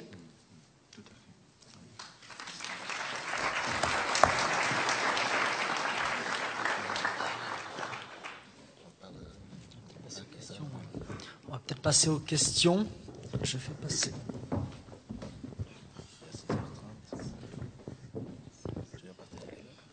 Des questions dans l'assistance? Ça change. Radicalement. Ah, quand même. Un courageux. Euh, bonjour, merci pour euh, vos interventions. Euh, Est-ce que je m'adresse à monsieur, j'ai le, dernier intervenant qui parlait finalement après, le, après la nation, donc le post-nationalisme. Est-ce que là, cette distribution de mariage pour tous, un peu dans tous les pays, euh, même d'Australie, en Angleterre, en passant par la France, est-ce que ça s'inscrit dans la même démarche ou c'est euh, une coïncidence euh, au sens qui est fortuite? Euh, Non, je, je, pense qu'il y a un lien. Euh, il, le lien est un, un, peu indirect. Moi, je pense qu'il y a un lien. Enfin, il n'est pas aussi indirect que cela. Je pense qu'il y a euh, une volonté dans cette idéologie post-nationale d'en finir avec toutes les structures que, que moi j'appelle naturelles de la société. Moi je considère que la nation est une structure naturelle. Je dis souvent que la nation est une sorte de grande famille finalement. Euh, dans la mesure où une nation consiste euh, d'un grand nombre d'individus liés par le sang, mais bien sûr aussi, et peut-être surtout, par des rapports légaux, exactement comme dans une, dans une famille. Euh, et je pense que les prophètes du post-nationalisme ont euh, très souvent également prophétisé la fin de la famille. Donc il y a effectivement un lien idéologique entre ces deux mouvements. tu veux faire une Moi, remarque, je ne suis pas d'accord. faire une remarque aussi. Ouais, Moi, je ne suis pas d'accord avec ça parce que je pense, par exemple, en Belgique, on a voté le mariage pour tous, ça fait longtemps avant la France, le mariage gay, si vous voulez. Ça n'a eu aucun effet dramatique et je vois pas, je pense que les Français sont focaliser là-dessus justement comme une destruction de la famille. La famille, d'abord, premièrement, hétérosexuelle, elle est... Euh, euh, si les hétérosexuels veulent vivre euh, comme ils vivaient dans le temps, ils n'ont qu'à le faire, mais je ne remarque pas qu'ils le fassent. Et euh, avec une, une, un seul mariage, pas de divorce, pas de relation sexuelle en dehors du mariage, patati patata, je sais pas très bien qui vit comme ça. Donc euh, ça, c'est un premier truc, c'est que le discours des hétérosexuels est très hypocrite à mon sens là-dessus. Et euh, le, le, mariage homosexuel régularise des situations de fait. Et donc, euh, moi, je trouve que c'est vraiment un détail. Euh, il y avait déjà le Pax, on aurait pu changer un peu le Pax. Enfin, je veux dire, les gens ont sacralisé le mariage, ont sacralisé cette histoire, alors que le mariage hétérosexuel n'est plus sacré. Si les gens veulent se marier dans un truc sacré, donc aller à l'église ou euh, un truc religieux, mais je veux dire, j'étais je, je, je, vraiment sidéré. D'ailleurs, beaucoup d'étrangers me disent comment c'est possible que les Français réagissent comme ça, qu'il y ait eu cette mobilisation en France comme si c'était vraiment un truc euh, super dramatique, alors que je pense, je pense que le gouvernement Hollande a utilisé ça peut-être pour distraire l'attention et des choses comme ça. Ça, c'est autre chose. Mais ce n'est pas quelque chose de fondamental. Moi, moi je n'ai pas l'habitude d'être entre, entre les deux, mais là, je serais presque entre les deux. Je, je pense que cette idéologie euh, s'inspire finalement de l'idéologie euh, 68arde, c'est-à-dire de cette idéologie de la permissivité, des, sans, sans, jugement de ma part. Moi, alors le mariage pour tous ne me gêne absolument pas. Je veux dire, je, je n'ai euh, sur, je n'ai aucune position euh, de, de, refus de la question, pas du tout. Mais euh, ça s'inscrit d'une certaine manière dans la perspective qu'a euh, tracé mon collègue britannique parce que ça s'inscrit dans cette euh, espèce d'affectation du libéralisme des mœurs qui est caractéristique de l'idéologie 68A, qui cache sous la glorification du libéralisme des mœurs euh, euh, des structures extrêmement autoritaires de pouvoir. C'est-à-dire que c'est la dictature de fait du capital avec, avec un niveau de, de, de, violence, je ne parle même pas de la violence économique, mais de rigueur, y compris dans la censure, l'autocensure, la contestation du droit de vote des crétins qui votent, etc., compatible avec euh, euh, ce qu'on ce qu'on a l'habitude d'appeler le, le, le, libéralisme bobo. Finalement, si on est, si on est euh, euh, homosexuel, on est progressiste. Mais non, l'homosexualité n'est pas plus progressiste que, l'hétérosexualité. Et donc c'est vrai qu'il y a quelque chose dans, dans, dans ce, cette idéologie libération qui, par ailleurs, euh, couvre toutes les entreprises coloniales, couvre par conséquent des entreprises d'une d'une rigueur contre les peuples tout à fait égale à celle d'avant 1914, parce que qu'est-ce que c'est que les guerres les guerres impérialistes qui se sont masquées euh, sous le euh, ce qu'a ce qu'a montré Jean sous ce vocable de droit d'ingérence. C'est tout simplement la multiplication des guerres euh, pré-guerre générale, si les peuples ne s'y opposent pas, c'est-à-dire des guerres impériales, des guerres de partage impérialiste. Les mêmes sont d'une violence. Les mêmes ne voient aucun inconvénient à ce que les laitons, euh, euh, les éléments les plus réactionnaires d'Europe de, orientale défilent sous les bannières nazies. Euh, ça relève de la liberté d'intervention. Donc il y a quelque chose là-dedans, bien que je ne considère pas que la famille soit le. Voilà. Je crois que personne n'a tort entre vous deux. Bon, j'ai pas l'habitude de ménager la chèvre et le chou. Hein. Moi, je suis dans une situation très inconfortable parce que j'ai Annie Lacroix à ma droite et euh, John Laughlin à ma gauche. Alors, euh, ça renvoie évidemment à l'idée que les notions de gauche et de droite sont plus très claires. Mais je voudrais quand même défendre, peut-être pas l'idéologie 68 art telle qu'on l'appelle aujourd'hui, mais ce qui s'est passé en 68 ou dans les années 60. Anne Morelli, qui est une historienne belge que tu connais, me dit que, je oublier la date, si c'est 65, 66, je sais plus, mais avant cette date-là, une femme devait demander l'autorisation de son mari pour travailler ou pour ouvrir un compte en banque. En 69, le pouvoir gaulliste a fait interdire un, film qui, de Jacques Rivette qui s'appelait La religieuse, qui était basé sur un roman de. Et j'ai vu ce film il n'y a pas longtemps, je me suis un peu forcé à le voir parce qu'il n'est pas terriblement intéressant, mais pour, en me demandant, mais qu'est-ce qu'on a interdit là? Et ce qu'on a interdit là, c'est qu'il y avait une relation, il y avait une religieuse qui était d'abord une religieuse qui était forcée par sa famille d'aller dans un couvent. On pourrait penser que dans la France républicaine, après, tant d'années après la Révolution, on pouvait peut-être suggérer que sous l'Ancien Régime, des femmes étaient forcées d'aller dans les couvents par leur famille et que ça n'aurait peut-être pas été un scandale. Et il y avait, de façon implicite dans le film, une relation de type lesbien entre elle et euh, d'autres femmes dans le couvent. Mais il n'y a aucune, aucune euh, image de sexe, rien du tout. N'empêche, ça a été interdit. Et je me souviens très bien que c'était interdit parce que les gens venaient le voir en Belgique. Je vous ai dit, la Belgique, c'est un pays plus libéral que la France. Et euh, donc, bon, ça, ça, ça c'était après 68, c'était en 69. Donc, ça vous donne le climat de l'époque. Alors évidemment, c'est très facile d'attaquer 68 parce que ce qui se passe avec toutes les révolutions, c'est qu'elles font oublier les conditions qui ont rendu nécessaires. C'est-à-dire qu'évidemment, maintenant, ce genre de censure serait impossible. Il y a d'autres censures. On demande 20, 20 jours pour Dieu donner, parce qu'il y a l'antiracisme qui est venu euh, comme idéologie officielle. Ça, c'est vrai. Ça, c'est vrai aussi de la révolution russe. Je veux dire, euh, quand il y a eu la révolution d'octobre, euh, pas, pas d'octobre, de février 17, Molotov, qui est devenu après euh, le ministre des Affaires étrangères de, de Staline, dit euh, c'est magnifique, il y a la liberté de la presse, etc. Mais évidemment, on sait très bien ce qui est devenu la liberté de la presse un peu après. Je veux dire, euh, le, le, le, problème, évidemment, ça c'est vrai, quand les, quand les révolutions s'institutionnalisent, et mai 68 s'est institutionnalisé sur le plan idéologique, à l'époque de Mitterrand, c'est-à-dire que les 68 arts ont pris le pouvoir dans les médias, dans les appareils idéologiques, etc. Yes. Et alors, attends, alors évidemment, ils prennent le pouvoir et alors ils deviennent un nouveau pouvoir. Ça, c'est vrai. Mais je tiens à défendre la période historique et les raisons pour lesquelles il y a eu cette révolution, on va dire, euh, contre les morales catholiques traditionnelles et contre le gaullisme, euh, enfin contre l'idéologie enfin, ou, le catholicisme en Belgique.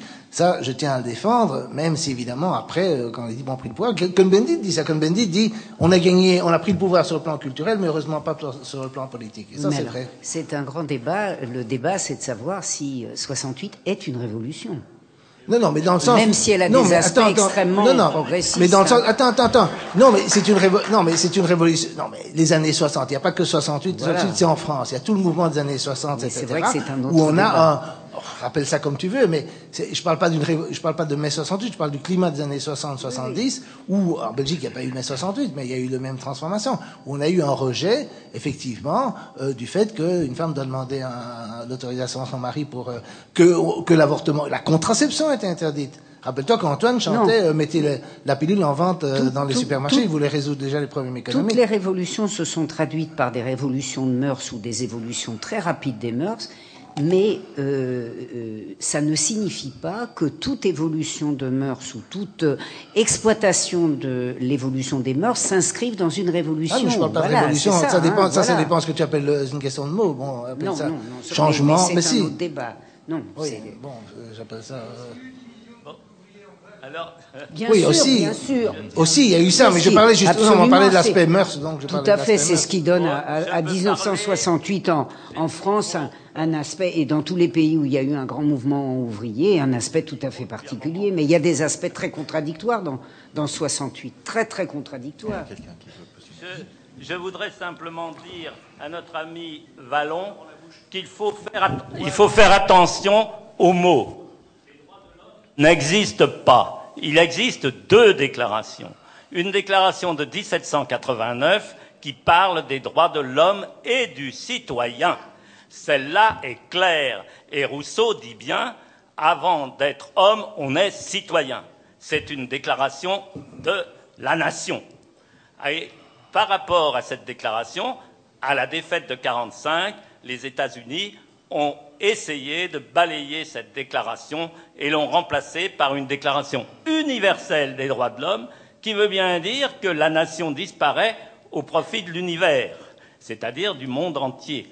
Et naturellement, il faudrait qu'il y ait un droit universel. Et naturellement, c'est l'ONU théoriquement qui le crée, mais momentanément, en 45, il n'y a pas de déclaration universelle des droits de l'homme, il n'y a pas de droits de l'homme, etc.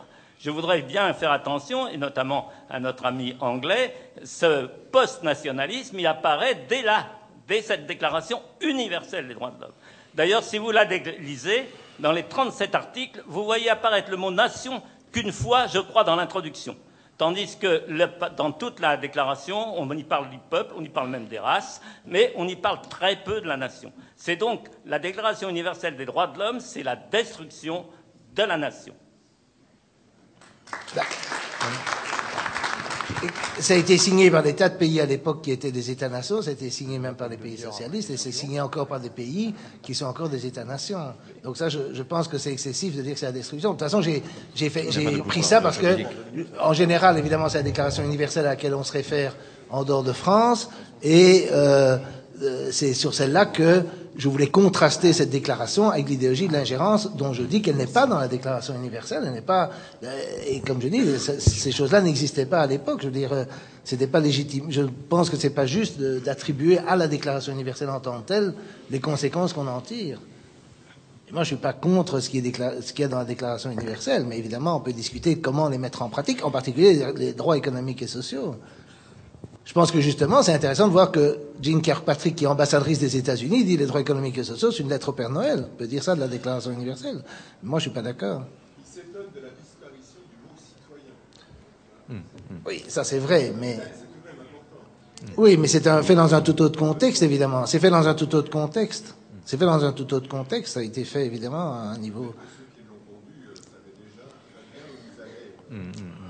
Mais il faut aussi comprendre. Bon, de nouveau, je vais défendre euh, des trucs que vous n'aimez pas, mais mon père, par exemple, il est né euh, pendant la Première Guerre mondiale et il a passé sa jeunesse dans la Deuxième.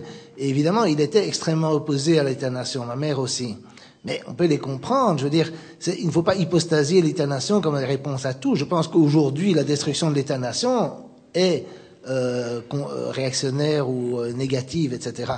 Mais si vous devez retourner à l'État-nation tel qu'il était à la veille de 1914, alors non, euh, je ne suis pas pour.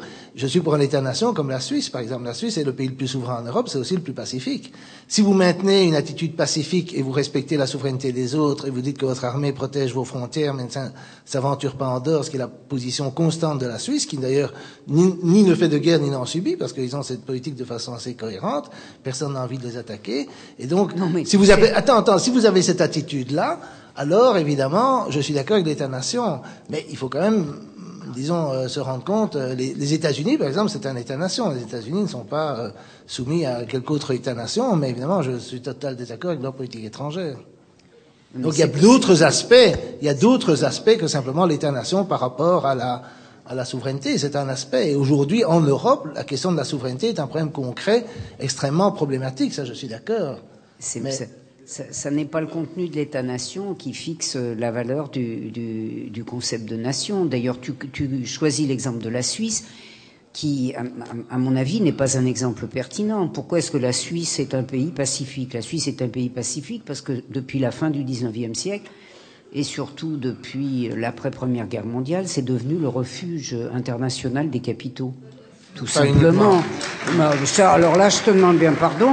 Euh, si, si la Suisse n'a jamais été impliquée dans une guerre et si les États et si l'Allemagne lui a appliqué le statut conseil, euh, il est démontré par les sources et même par une série de très très bons historiens suisses que ça ne doit rien au sens pacifique de la Suisse. Alors là, En tout cas, la Suisse, non, je la. Suisse, en tout cas, non, enfin, non, mais les dirigeants suisses, ça n'a rien à voir là. On la est- Suisse on- ne fait pas partie de l'OTAN, elle ne veut pas en faire partie. Oui, mais, mais Oui, enfin, elle ne Ah, fait oui, pas. mais- Moi, je veux bien que la Belgique soit comme ça. Mais j'en- mais j'entends bien, mais mais c'est- Belgique était un- neutre avant la guerre, C'est hein. un statut tout à, vraiment tout à fait particulier. Euh, Mais bien sûr, bah, c'est- c'est- c'est- euh, ça, leur, ça leur a permis de blanchir tout l'argent, euh, tout leur volé, entre autres. Non, non, là c'est un- euh, une oui, affaire, je, peux poser une question euh, qui s'adresse à Monsieur Hollande ou, ou- parce que vous avez évoqué Monsieur Hollande euh, la euh, une super classe. Oui. C'est Monsieur Bergmont Non, c'est Monsieur Hollande qui en a parlé. Hollande, pardon, pardon. Euh, cette, euh, cette super classe, euh, d'abord, elle se divise en. Les, les intérêts des mafias occidentales ne sont pas les mêmes que les mafias asiatiques, qu'elles soient politiques ou financières, hein, j'entends. Et euh, le point commun de cette super classe euh, ne serait-il pas aussi à chercher dans une appartenance à la, à la franc-maçonnerie? Il y a une auteure, qui, Sophie Coignard, qui, qui en parle pas mal, au niveau français. Mais bon, euh, Alors, la, la superclasse à laquelle je faisais référence, euh, j'avais peut-être oublié de, la- de le préciser, Ça- il, il s'agit d'une superclasse hors Atlantique. Euh, vous savez, les pays de l'Est ont une, euh, utilisent beaucoup cette expression. Quand ils euh, intègrent l'OTAN euh, ou l'Union européenne, ils disent nous intégrons les structures euro-atlantiques. Et euh, si vous allez en Pologne ou en Roumanie, vous verrez devant les palais municipaux, devant les palais des gouvernements des pays respectifs, vous verrez la bannière européenne et la bannière de l'OTAN. Donc c'est de ça que je parlais. J'ai beaucoup aimé dans, votre question le mot mafieux. Je pense qu'il est effectivement euh, comme ça qu'il faut, c'est effectivement comme ça qu'il faut comprendre euh, cette, euh, cette classe. Euh, il y a, n'est-ce pas, euh, plusieurs commentateurs qui, qui parlent, par exemple, de l'alliance entre les Américains et, et certaines mouvances islamistes euh, ou dans les Balkans ou ailleurs.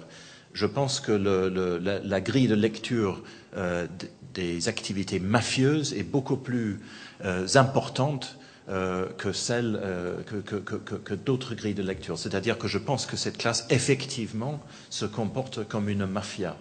Alors si euh, il y a aussi d'autres mafias derrière qui se recouvrent, c'est tout à fait possible. Mais il y, y, a une historienne américaine qui s'appelle Deborah Kizatsky et qui a très bien montré que les États-Unis ont eu pour stratégie à la fin de la Deuxième Guerre mondiale de mettre en œuvre ce qu'ils appelaient euh, une, euh, une véritable euh, aristocratie internationale, une, une classe euro-atlantique. Et par exemple, puisqu'on a beaucoup parlé de la Belgique, les Américains trouvaient, enfin, se fixaient comme idéal de fabriquer partout ce qu'ils appelaient des Van Zeeland, c'est-à-dire un homme politique et euh, euh, très lié au milieu financier, de formation juridique, Marcel Van Zeeland, qui avait euh, euh, d'abord servi euh, pas mal l'Allemagne, d'ailleurs, qui s'était, euh, qui avait fait la reconversion nécessaire pendant les années 40, qui était devenu leur héros. Et une des lignes fixées par Marshall Wakeson, c'est en 49, donc je ne me rappelle pas qui était secrétaire d'État, c'était de fabriquer partout des Van Zeeland. Mais ils ont une classe dirigeante qui est constituée de Van Zeeland parce que euh, euh, c'est vrai que c'est en train, ça va changer, ou il y a des craquements, on le sent bien, mais c'est vrai que depuis les années 1940, euh, la, la protection du coffre-fort de l'ensemble des classes dirigeantes, occidentales ou pas occidentales, ou, ou devenues occidentales, ce sont les États-Unis. Je, je rajouterai à propos de, comportement mafieux, je pense que nous voyons euh, cela euh, à, l'œuvre actuellement. Enfin, nous l'avons vu euh, jusqu'au euh, tournant. J'espère qu'il s'agit d'un tournant euh, sur la Syrie. Un des aspects mafieux, vraiment proprement dit, un des, as- aspects, mafieux du comportement euro- euro-atlantique et américain en général, mais surtout, enfin, euro- américain en particulier, mais euro-atlantique en général, c'est la pratique de lâcher ses amis. Euh, comme a dit Voltaire, n'est-ce pas, il faut de temps en temps exé- exécuter un amiral pour en encourager les autres. Eh bien, nous observons sur les 20 dernières années des, des amis de l'Occident qui sont lâchés. Et ça se répète en permanence. C'était le cas pour Shevardnadze en Géorgie. Euh, on peut multiplier les exemples. D'ailleurs, les Arabes avaient une, une très, belle euh, expression concernant les Britanniques. Ils disaient il vaut mieux être euh, un ennemi des Britanniques que leur ami. Parce que si tu es leur ennemi, ils vont peut-être essayer de t'acheter. Mais si tu es leur euh, ami, c'est sûr qu'ils te vendent.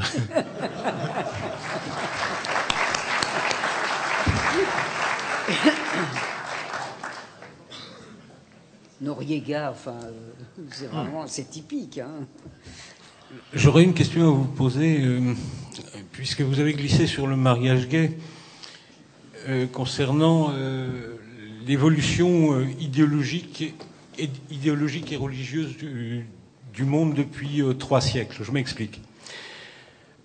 On je trouve qu'on ne se met pas assez à la place de nos élites oligarchiques que vous appelez la- les puissants. euh, Rappelez-moi. J'ai dit superclasse. L'hyperclasse, voilà, cette hyperclasse mondialiste. Quelle- Mettons-nous à leur place et demandons-nous, mais quelle peut être la meilleure stratégie pour dominer les peuples?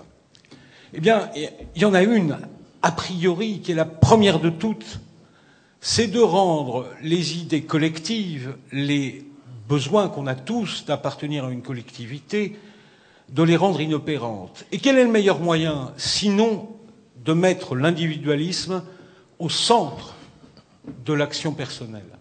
De ne plus travailler pour un groupe, de ne plus euh, faire le sacrifice de soi-même dans une action politique, dans une action sociale, mais de penser à son propre intérêt. Et quel a été le meilleur moyen depuis deux siècles de cette stratégie très efficace?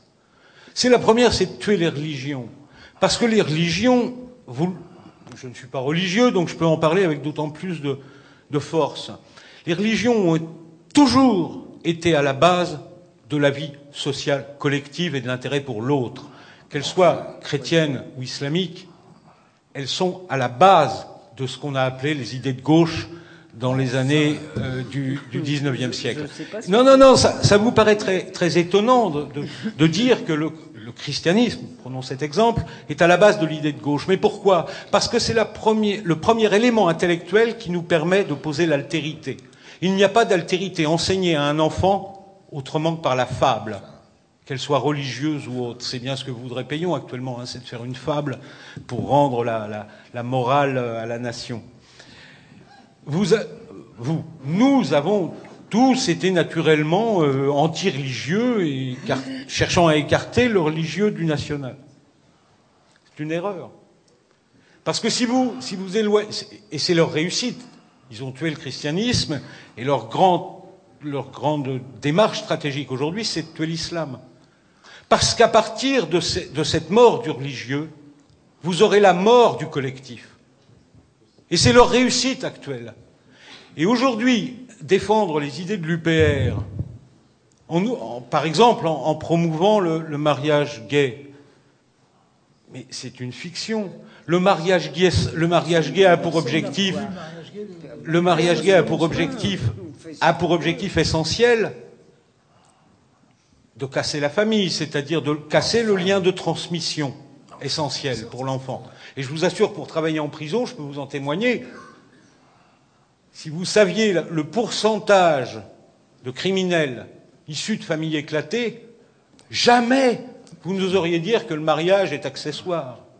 Vous sauriez à ce moment-là que pour faire une société qui soit partageante, qui soit à l'écoute des autres, qui soit une société civilisée en un mot, vous avez besoin de la famille. Et c'est bien la stratégie des puissants actuellement, de ce que vous appelez l'hyperclasse. Mais c'est très sophistiqué, c'est très intelligent. Et je crois que nous ne les prenons pas assez pour des gens très intelligents et qui s'achètent les intelligences.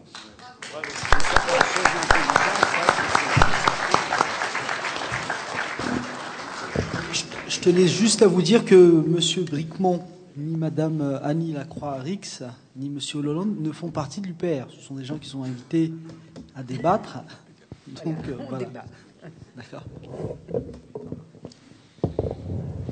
Je ne sais pas si je peux répondre, mais d'abord, évidemment, moi je ne suis pas d'accord qu'on a voulu tuer les religions. Je veux dire, moi j'ai été élevé dans la religion catholique, euh, je m'en suis libéré tout seul. C'est pas la faute aux juifs, c'est pas la faute aux francs-maçons. On n'a pas voulu tuer la religion. C'est la religion qui, chez moi, s'est tuée elle-même, et dans ma génération, s'est tuée à cause des absurdités qu'on nous enseignait.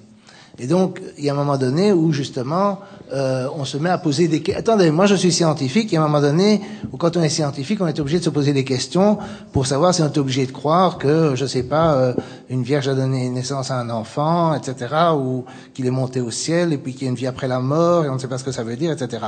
Et, ou, ou que, bon, donc, ça, c'est, ça, c'est une chose. Alors, moi, j'ai des enfants, je pense pas qu'ils manquent de rapport à l'altérité, même s'ils n'ont jamais entendu parler de religion. Donc, je veux dire, c'est extraordinairement simpliste. D'ailleurs, ce genre de discours montre que le Front National a un boulevard devant lui, parce que, évidemment, c'est ce genre de, discours qui, nous, qui est aussi repris par les gens proches du Front National, qui pensent qu'effectivement, il faut revenir, je sais pas, à la monarchie absolue, à la religion, je ne sais pas quoi, pour recréer du lien social. Moi, je suis pas d'accord qu'il n'y ait pas de lien social aujourd'hui en France. C'est pas vrai du tout. Il y a des tas de gens qui font des trucs alter, euh, de type caritatif, de type euh, de, bénévolat, etc., et qui font des trucs altruistes et qui ne sont pas spécialement bigots. Bon, il y en a qui sont chrétiens à l'eau de rose ou qui croient en quelque chose, etc. Mais si vous voulez revenir à une situation où on interdit la religieuse de Diderot, je pense que effectivement, ce qui était le catholicisme quand il était de ma jeunesse, euh, je pense que ce serait assez pénible. Alors, puisqu'on parle de l'islam, euh, et on parle toujours de la religion, tellement c'est, c'est tellement magnifique, j'ai un ami qui est athée, qui vient d'Algérie, et alors, il dit, bon, puisque la, on m'explique toujours que la religion, c'est tellement tolérant, etc., etc., comme je suis un peu sceptique, je voudrais faire quand même une petite expérience. Aller à la gare routière de Tizi Ouzou avec une bouteille d'eau et l'ouvrir à midi pendant l'heure du ramadan, juste boire une gorgée pour voir ce qui se passe. Bon, il ne va pas faire l'expérience, évidemment. Alors évidemment, si vous trouvez que c'est tellement magnifique qu'on ne puisse même pas boire une goutte d'eau euh, pendant à midi pendant le Ramadan en public, euh, allez-y. Mais lui, sa conclusion, c'est qu'il dit il n'y a rien que je déteste plus que tous ces athées, parce que en plus c'est souvent des gens qui sont pas religieux, qui défendent la religion alors qu'ils la vivent. Ils n'ont qu'à la vivre. Ils n'ont qu'à la vivre. Ils n'ont qu'à la vivre dans, comme le, à la limite, moi je respecte plus les religieux. J'ai des discussions avec des gens qui sont religieux, qui sont réellement croyants. Mais ce que je trouve insupportable, c'est tous les gens qui font l'apologie de la religion sans en vivre les conséquences. Alors, première chose, vivez une vie sexuelle suivant les normes de l'Église catholique, c'est-à-dire vous euh, n'avez pas de relation sexuelle avant le mariage, vous avez, vous mariez avec une femme, vous ne divorcez pas, vous n'avez pas de relation en dehors de, de, en dehors de, de ça, et vice versa pour la femme. Et bon, il y a très peu de gens qui vivent comme ça aujourd'hui. Donc, il faut cesser d'être hypocrite et de faire l'apologie de quelque chose qu'on n'a pas envie de vivre. C'est tout.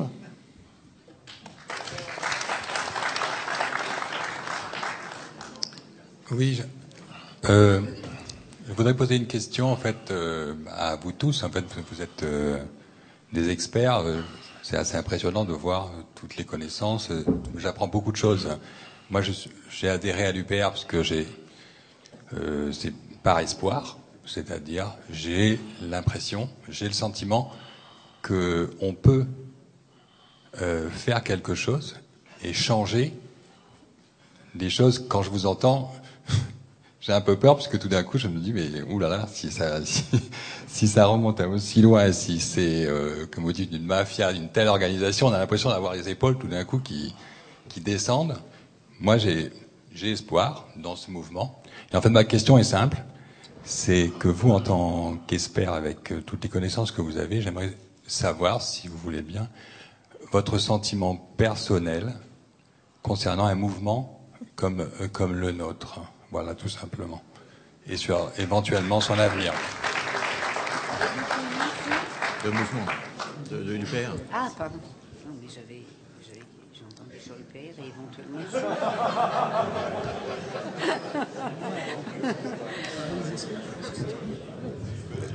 Euh, écoutez, euh, alors si vous me demandiez euh, ce que je pense d'une situation en apparence absolument désespérante et des possibilités d'en sortir, je resterai dans mon simple rôle d'experte, c'est-à-dire d'historienne, en disant que les changements interviennent toujours historiquement dans les périodes où la quasi-totalité de la population est accablée, pense que rien n'est possible.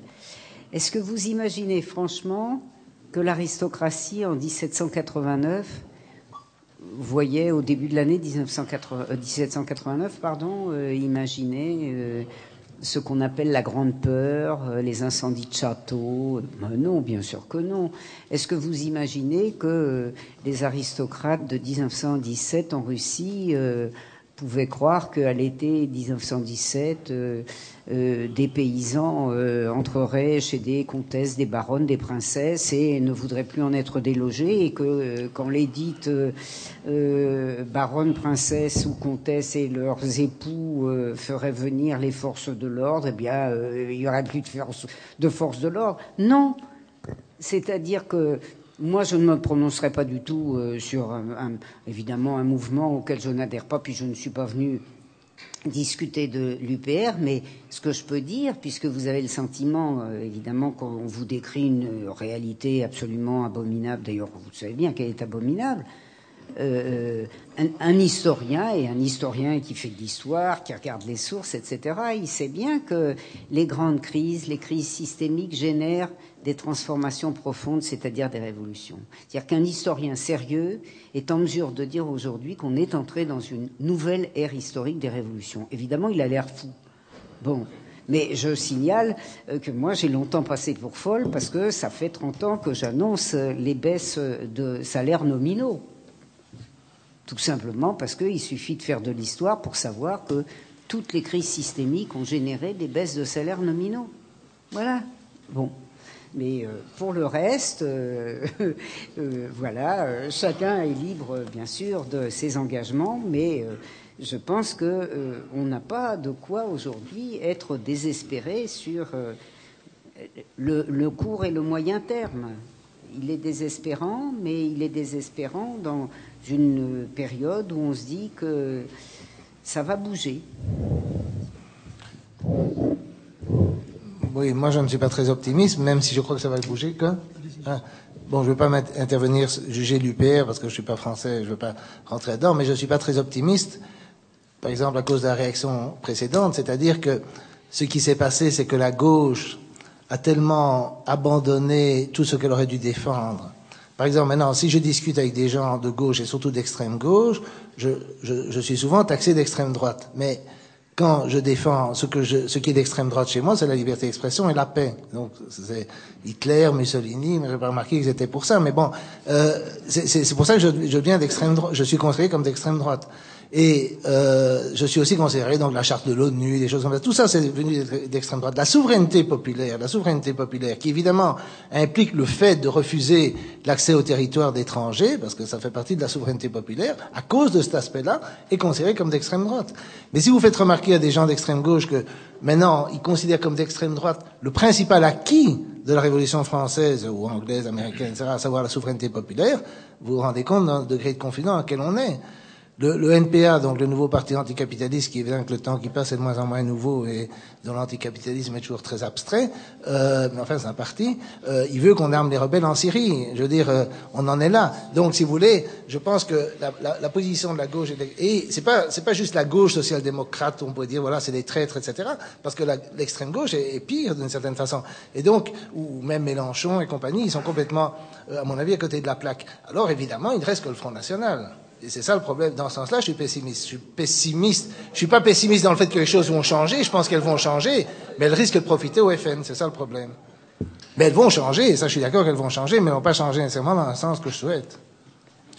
Alors, c'est avec plaisir que je vous réponds. Euh, malgré ma citoyenneté britannique, je ne vais pas respecter les, les, euh, les règles que, respecte Jean. Vous, vous nous avez euh, demandé notre sentiment sur l'UPR. Mon sentiment à moi, tout en ne pas étant électeur en France, est un sentiment d'une très grande admiration. Ah oui, oui, oui, je suis très admiratif devant ce que fait François Asselineau. Je ah suis... moi, moi, aussi, hein.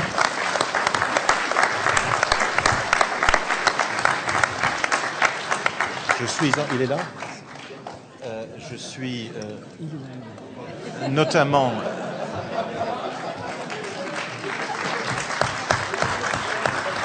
Je suis notamment admiratif euh, euh, concernant sa lucidité sur la question européenne. C'est une politique, je crois, euh, centrale de ce parti que de quitter l'Union européenne, et c'est un pas absolument essentiel. Et je suis admiratif donc devant le fait que cela soit un engagement de l'UPR. En ce qui concerne l'espoir que vous avez évoqué, monsieur, je ne sais plus qui a dit que le désespoir est le plus grand péché en politique. Euh, n'oublions jamais, n'oublions jamais euh, l'exemple du général de Gaulle. Je ne peux pas, je ne suis pas français, je ne peux pas faire l'apologie du général de Gaulle, mais quand même. Euh, en, mai, en juin 1940, la situation était totalement désespérée, totalement désespérée. Et de Gaulle a eu cette idée folle de se présenter comme l'incarnation de la France. Elle était totalement folle, cette idée, et elle a marché, elle a remporté la guerre. Et je pense que nous devons prendre ça comme modèle. Euh, et aussi, et je sais que ça va faire très plaisir à Jean, euh, mon voisin, je pense que nous devons également prendre comme modèle les paroles magnifiques de Sainte Jeanne d'Arc, qui a dit On se bat, on se bat, et un jour le bon Dieu nous donnera la victoire. Et, et, et, et ajoutait-elle, et bouter les Anglais hors de France. Et voilà.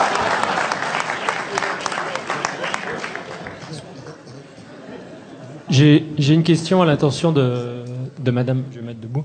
J'ai une question à l'intention de Madame Rize, euh, que je remercie beaucoup d'être venue d'ailleurs, euh, concernant le slogan "L'Europe, c'est la paix". Parce qu'en fait, euh, c'est un slogan qui est un peu récurrent.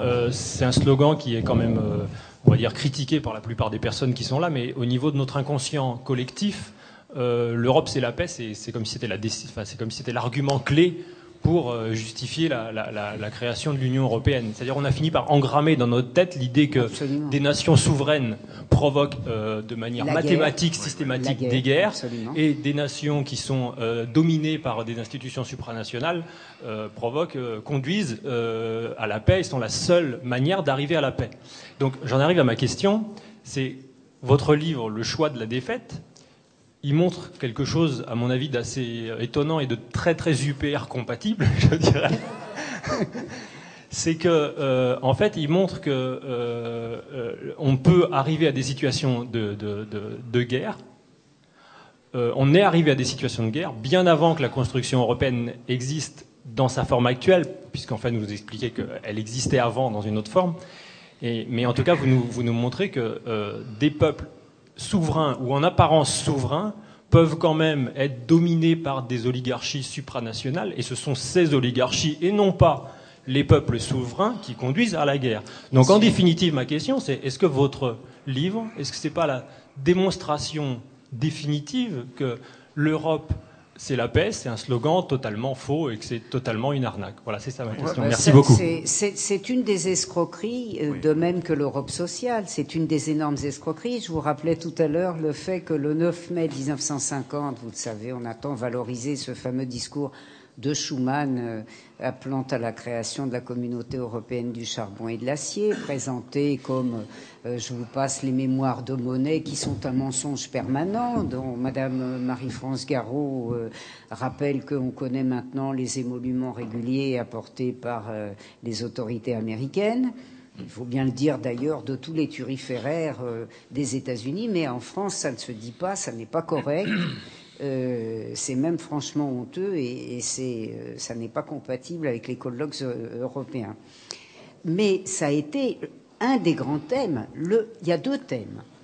Il y a le thème on n'attrape pas les mouches avec du vinaigre, donc on ne peut pas le faire dire par des sidérurgistes et des banquiers. Il y a le thème développé par la SFIO, l'ancien nom du Parti socialiste, selon lequel le comité des forges était mort et on aurait de l'acier pas cher ce qui faisait ricaner tous les hauts fonctionnaires qui annonçaient, au moment même où on relançait le cartel, que les aciers seraient cartélisés et par conséquent euh, hors de prix, de plus en plus hors de prix.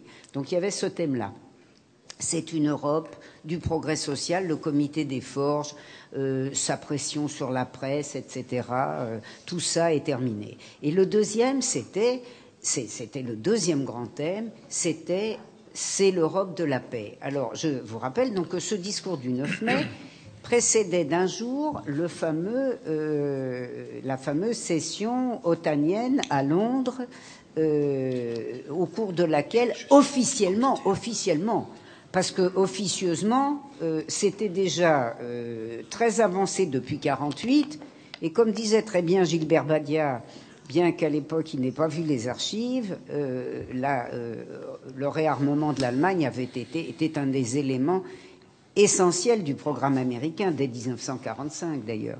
Donc en 1950, il s'agissait de reconstituer la Wehrmacht. Et pourquoi Bien qu'il y ait d'autres motifs, Schuman a-t-il prononcé ce discours le 9 mai? À cause de la réunion du 10 mai Parce que en faisant semblant en faisant croire aux populations qu'on allait vers l'égalité euh, économique euh, et qu'on pouvait lever les interdits sur la production de guerre de l'Allemagne, de Yalta et de Potsdam, en le faisant croire, parce que ça faisait belle lurette, que c'était fait, euh, notamment officiellement d'ailleurs par le, JCS 1867 de, 1900 de ju- de juillet 1947, en faisant croire euh, qu'on on, entrait dans la période de paix ou surtout qu'on laissait euh, à l'Allemagne un petit peu de champ, en réalité, on n'était plus à la phase du réarmement économique qui était fait, on entrait dans la phase du réarmement proprement dit, c'est-à-dire de la mise euh, sous l'uniforme des générations bien aguerries de la Wehrmacht, comme disait Henri Bonnet. Par conséquent, pourquoi est-ce qu'il n'y a pas eu guerre en Europe Pas du tout parce qu'ils nous ont collé la supranationalité, parce que, d'abord, la euh, liquidation de la surproduction entre 1939 et 1945 avait quand même été assez conséquente, plus conséquente qu'entre 1914 et 1918. Ensuite, on ne le sait pas, mais c'est quand même très vrai, parce que euh, euh, y a eu une force de paix pendant très longtemps. Je suis obligé de le dire, et puis d'ailleurs ça se voit avec ce qui vient de se passer pour la Syrie, parce que pendant longtemps, euh, il y a eu une Union soviétique qui a quand même gêné les États-Unis pour euh, déclencher des guerres, enfin pas pour déclencher des guerres, mais qui les a quand même gênés, parce que la question de la guerre générale ne se posait pas encore. Mais je vous signale que nous sommes en plein triomphe européen depuis plus de 20 ans, dans une phase de guerre euh, secondaire généralisée, c'est-à-dire une phase de guerre secondaire généralisée qui, jusqu'ici, ont été annonciatrices des guerres générales rendues nécessaires par les crises systémiques du capitalisme. Car nous sommes dans des guerres plus approfondies et plus systématiques que les guerres qui ont précédé 1914. Et regardez des bons vieux manuels, vous verrez que c'est très impressionnant. Et regardez la période de l'expansion sans guerre du Reich, tout simplement parce que les complices dites démocratiques, les démocraties de l'Ouest, la France et l'Angleterre, sans parler des États-Unis, ont laissé le Reich piétiner toute une série de pays, on est dans une situation qui n'est pas du tout différente. Et il est très clair d'ailleurs que euh, si les peuples ne s'y opposent pas, que si on n'enregistre pas de réactions aussi fermes que celles qu'on a enregistrées euh, avec la Russie, parce que c'est très clair quand même, c'est parce que la Russie, là, s'est quand même bougée qu'il n'y a pas eu de guerre contre la, contre la Syrie, c'est clair. Non, je ne suis Ou pas c'est presque clair, non Ça n'est pas clair C'est un facteur.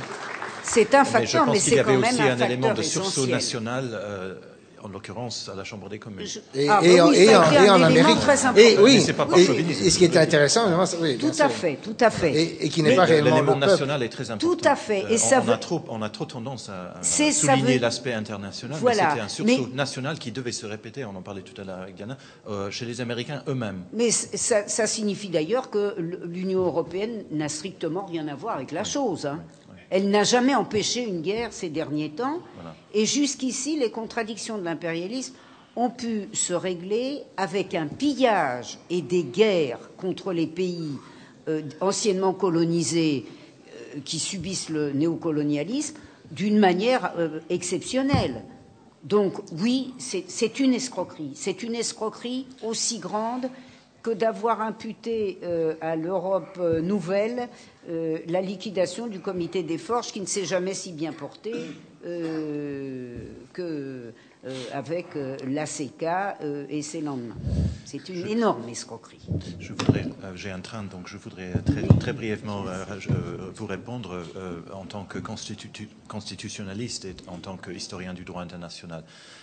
Je pense que vous, vous le savez déjà, mais peut-être est-il important des fois de répéter des évidences. Cet argument, vous l'avez dit plus ou moins, monsieur, dans vos questions, cet argument que l'Europe serait la paix est tout simplement une affirmation de légitimité politique.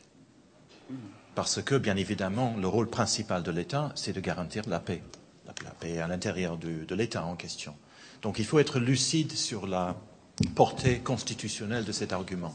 Et comme vous l'avez dit dans votre question, c'est évidemment aussi une façon de délégitimer la nation, de délégitimer le, le- le droit de gouverner de la part de l'État-nation. En tant qu'historien du droit international, je voudrais rajouter une chose, à savoir que cet argument selon lequel les nations seraient à l'origine de la guerre euh, n'est en fait pas une idéologie euh, de l'Union européenne. C'est une idéologie qui remonte bien au-delà de la Première Guerre mondiale et qui naît euh, dans les années 50 et 60 du XIXe siècle. Pendant toute la deuxième moitié du, XIXe siècle, vous avez une longue série de traités internationaux qui sont établis. Il y a au moins une vingtaine. Vous avez une énorme euh, série d'initiatives de congrès pour la paix, de unions interparlementaires. Euh, je, viens de faire une conférence sur le sujet à Rhodes. Euh, c'est un mouvement qui naît dans les années 50 du, du, euh, du 19e siècle et qui est, qui est formulé dans exactement les mêmes termes, à savoir que ça serait les nations qui seraient la cause de la guerre et que ça serait donc le droit international ou universel ou supranational qui serait la seule solution euh, pour avoir la paix? Eh bien, euh, en 1914, nous avons vu euh, combien le droit international nous a aidés à ne pas avoir la guerre.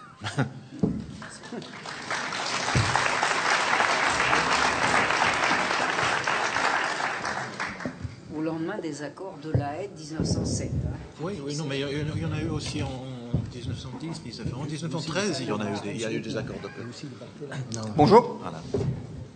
Voilà, ici juste là. Euh, voilà, donc ici on parle beaucoup euh, de la destruction des nations, des nations. Désolé. Euh, on met en cause donc nos élites, on met en cause l'oligarchie. Ne devrions-nous pas plutôt mettre en cause les peuples qui laissent, au pouvoir tous ces gens? Je prends l'exemple de M. Bricmont qui a regardé l'exemple de la Suisse en disant que c'est un peuple souverain.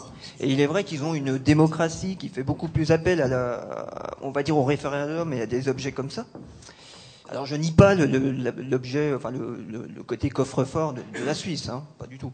Mais euh, ne devrions donc nous pas en fait mettre aussi la faute sur le peuple qui laisse des institutions injustes et, euh, et ainsi, si on leur remet un petit peu la faute dessus, est-ce qu'ils ne reprendraient pas l'objet politique, et du coup, on, deviendrait vraiment une nation souveraine.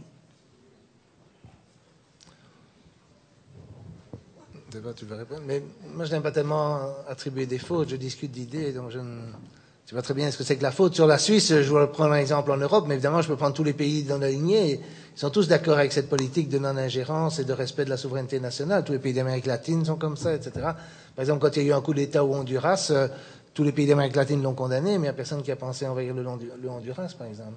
Et donc, euh, je voulais simplement dire que cette attitude qu'on a une armée pour protéger ses frontières, mais pas pour aller en, dehors, je ne connais que la Suisse qui a ça comme principe, mais bon, euh, tous les autres pays en dehors d'Europe ont ce principe.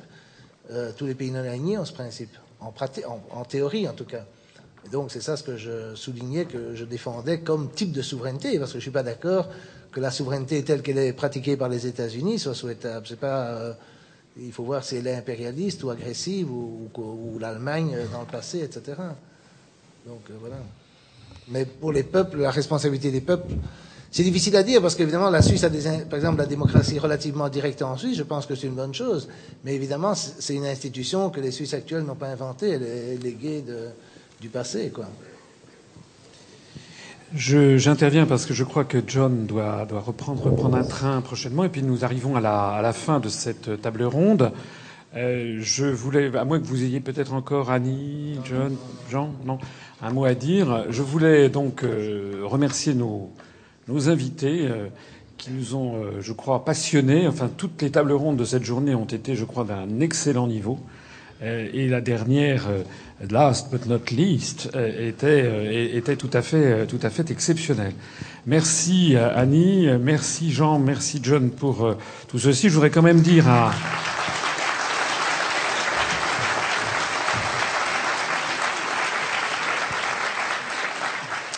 quand même dire à, Jean Bricmont de ne pas, à mon avis, trop s'inquiéter sur le Front National, puisque le Front National euh, est en fait, en tout cas c'est une des, une des caractéristiques aussi de notre mouvement politique, c'est les analyses que nous faisons sur la scène politique française. Le Front National, en fait, est un allié du système qui est promu médiatiquement en tant que de besoin et en tant que de besoin diabolisé quand il le faut c'est la médiabolisation, de telle sorte que l'on entraîne à peu près 15 à 20 de l'électorat qui soit systématiquement neutralisé.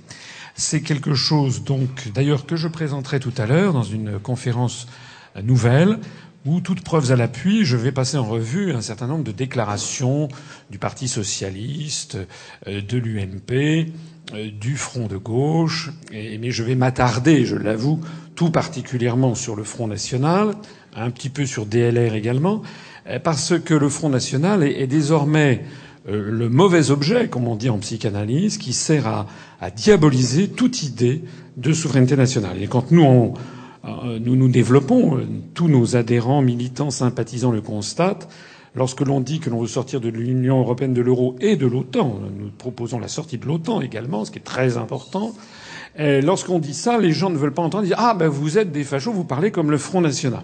Je montrerai tout à l'heure que le Front National ne propose ni de sortir de l'Union européenne, ni de sortir de l'euro, ni de sortir de l'OTAN, mais qu'il entretient constamment un discours savamment ambigu sur la question et surtout son objectif est de l'assimiler dans l'esprit des gens euh, en gros, à une certaine dilection pour les camps de concentration, sinon les chambres à gaz. Ce qui a pour effet, en effet, de faire fuir 85% de la population. Remarquez bien que c'est comme ça que Aube Dorée a été promu également médiatiquement en Grèce. Ce mouvement sorti de rien. Mais au moment où la crise, il y a 60% des moins de 25 ans qui sont au chômage en Grèce, les crises étaient épouvantables on fait promouvoir. Euh, euh, voilà. Donc ça, ça sera à 20h30. Je préfère euh, plutôt que l'analyse de Jean Bricmont sur l'UPR, celle de John Logland. Merci beaucoup, John, et à bientôt. Et maintenant, c'est le dîner.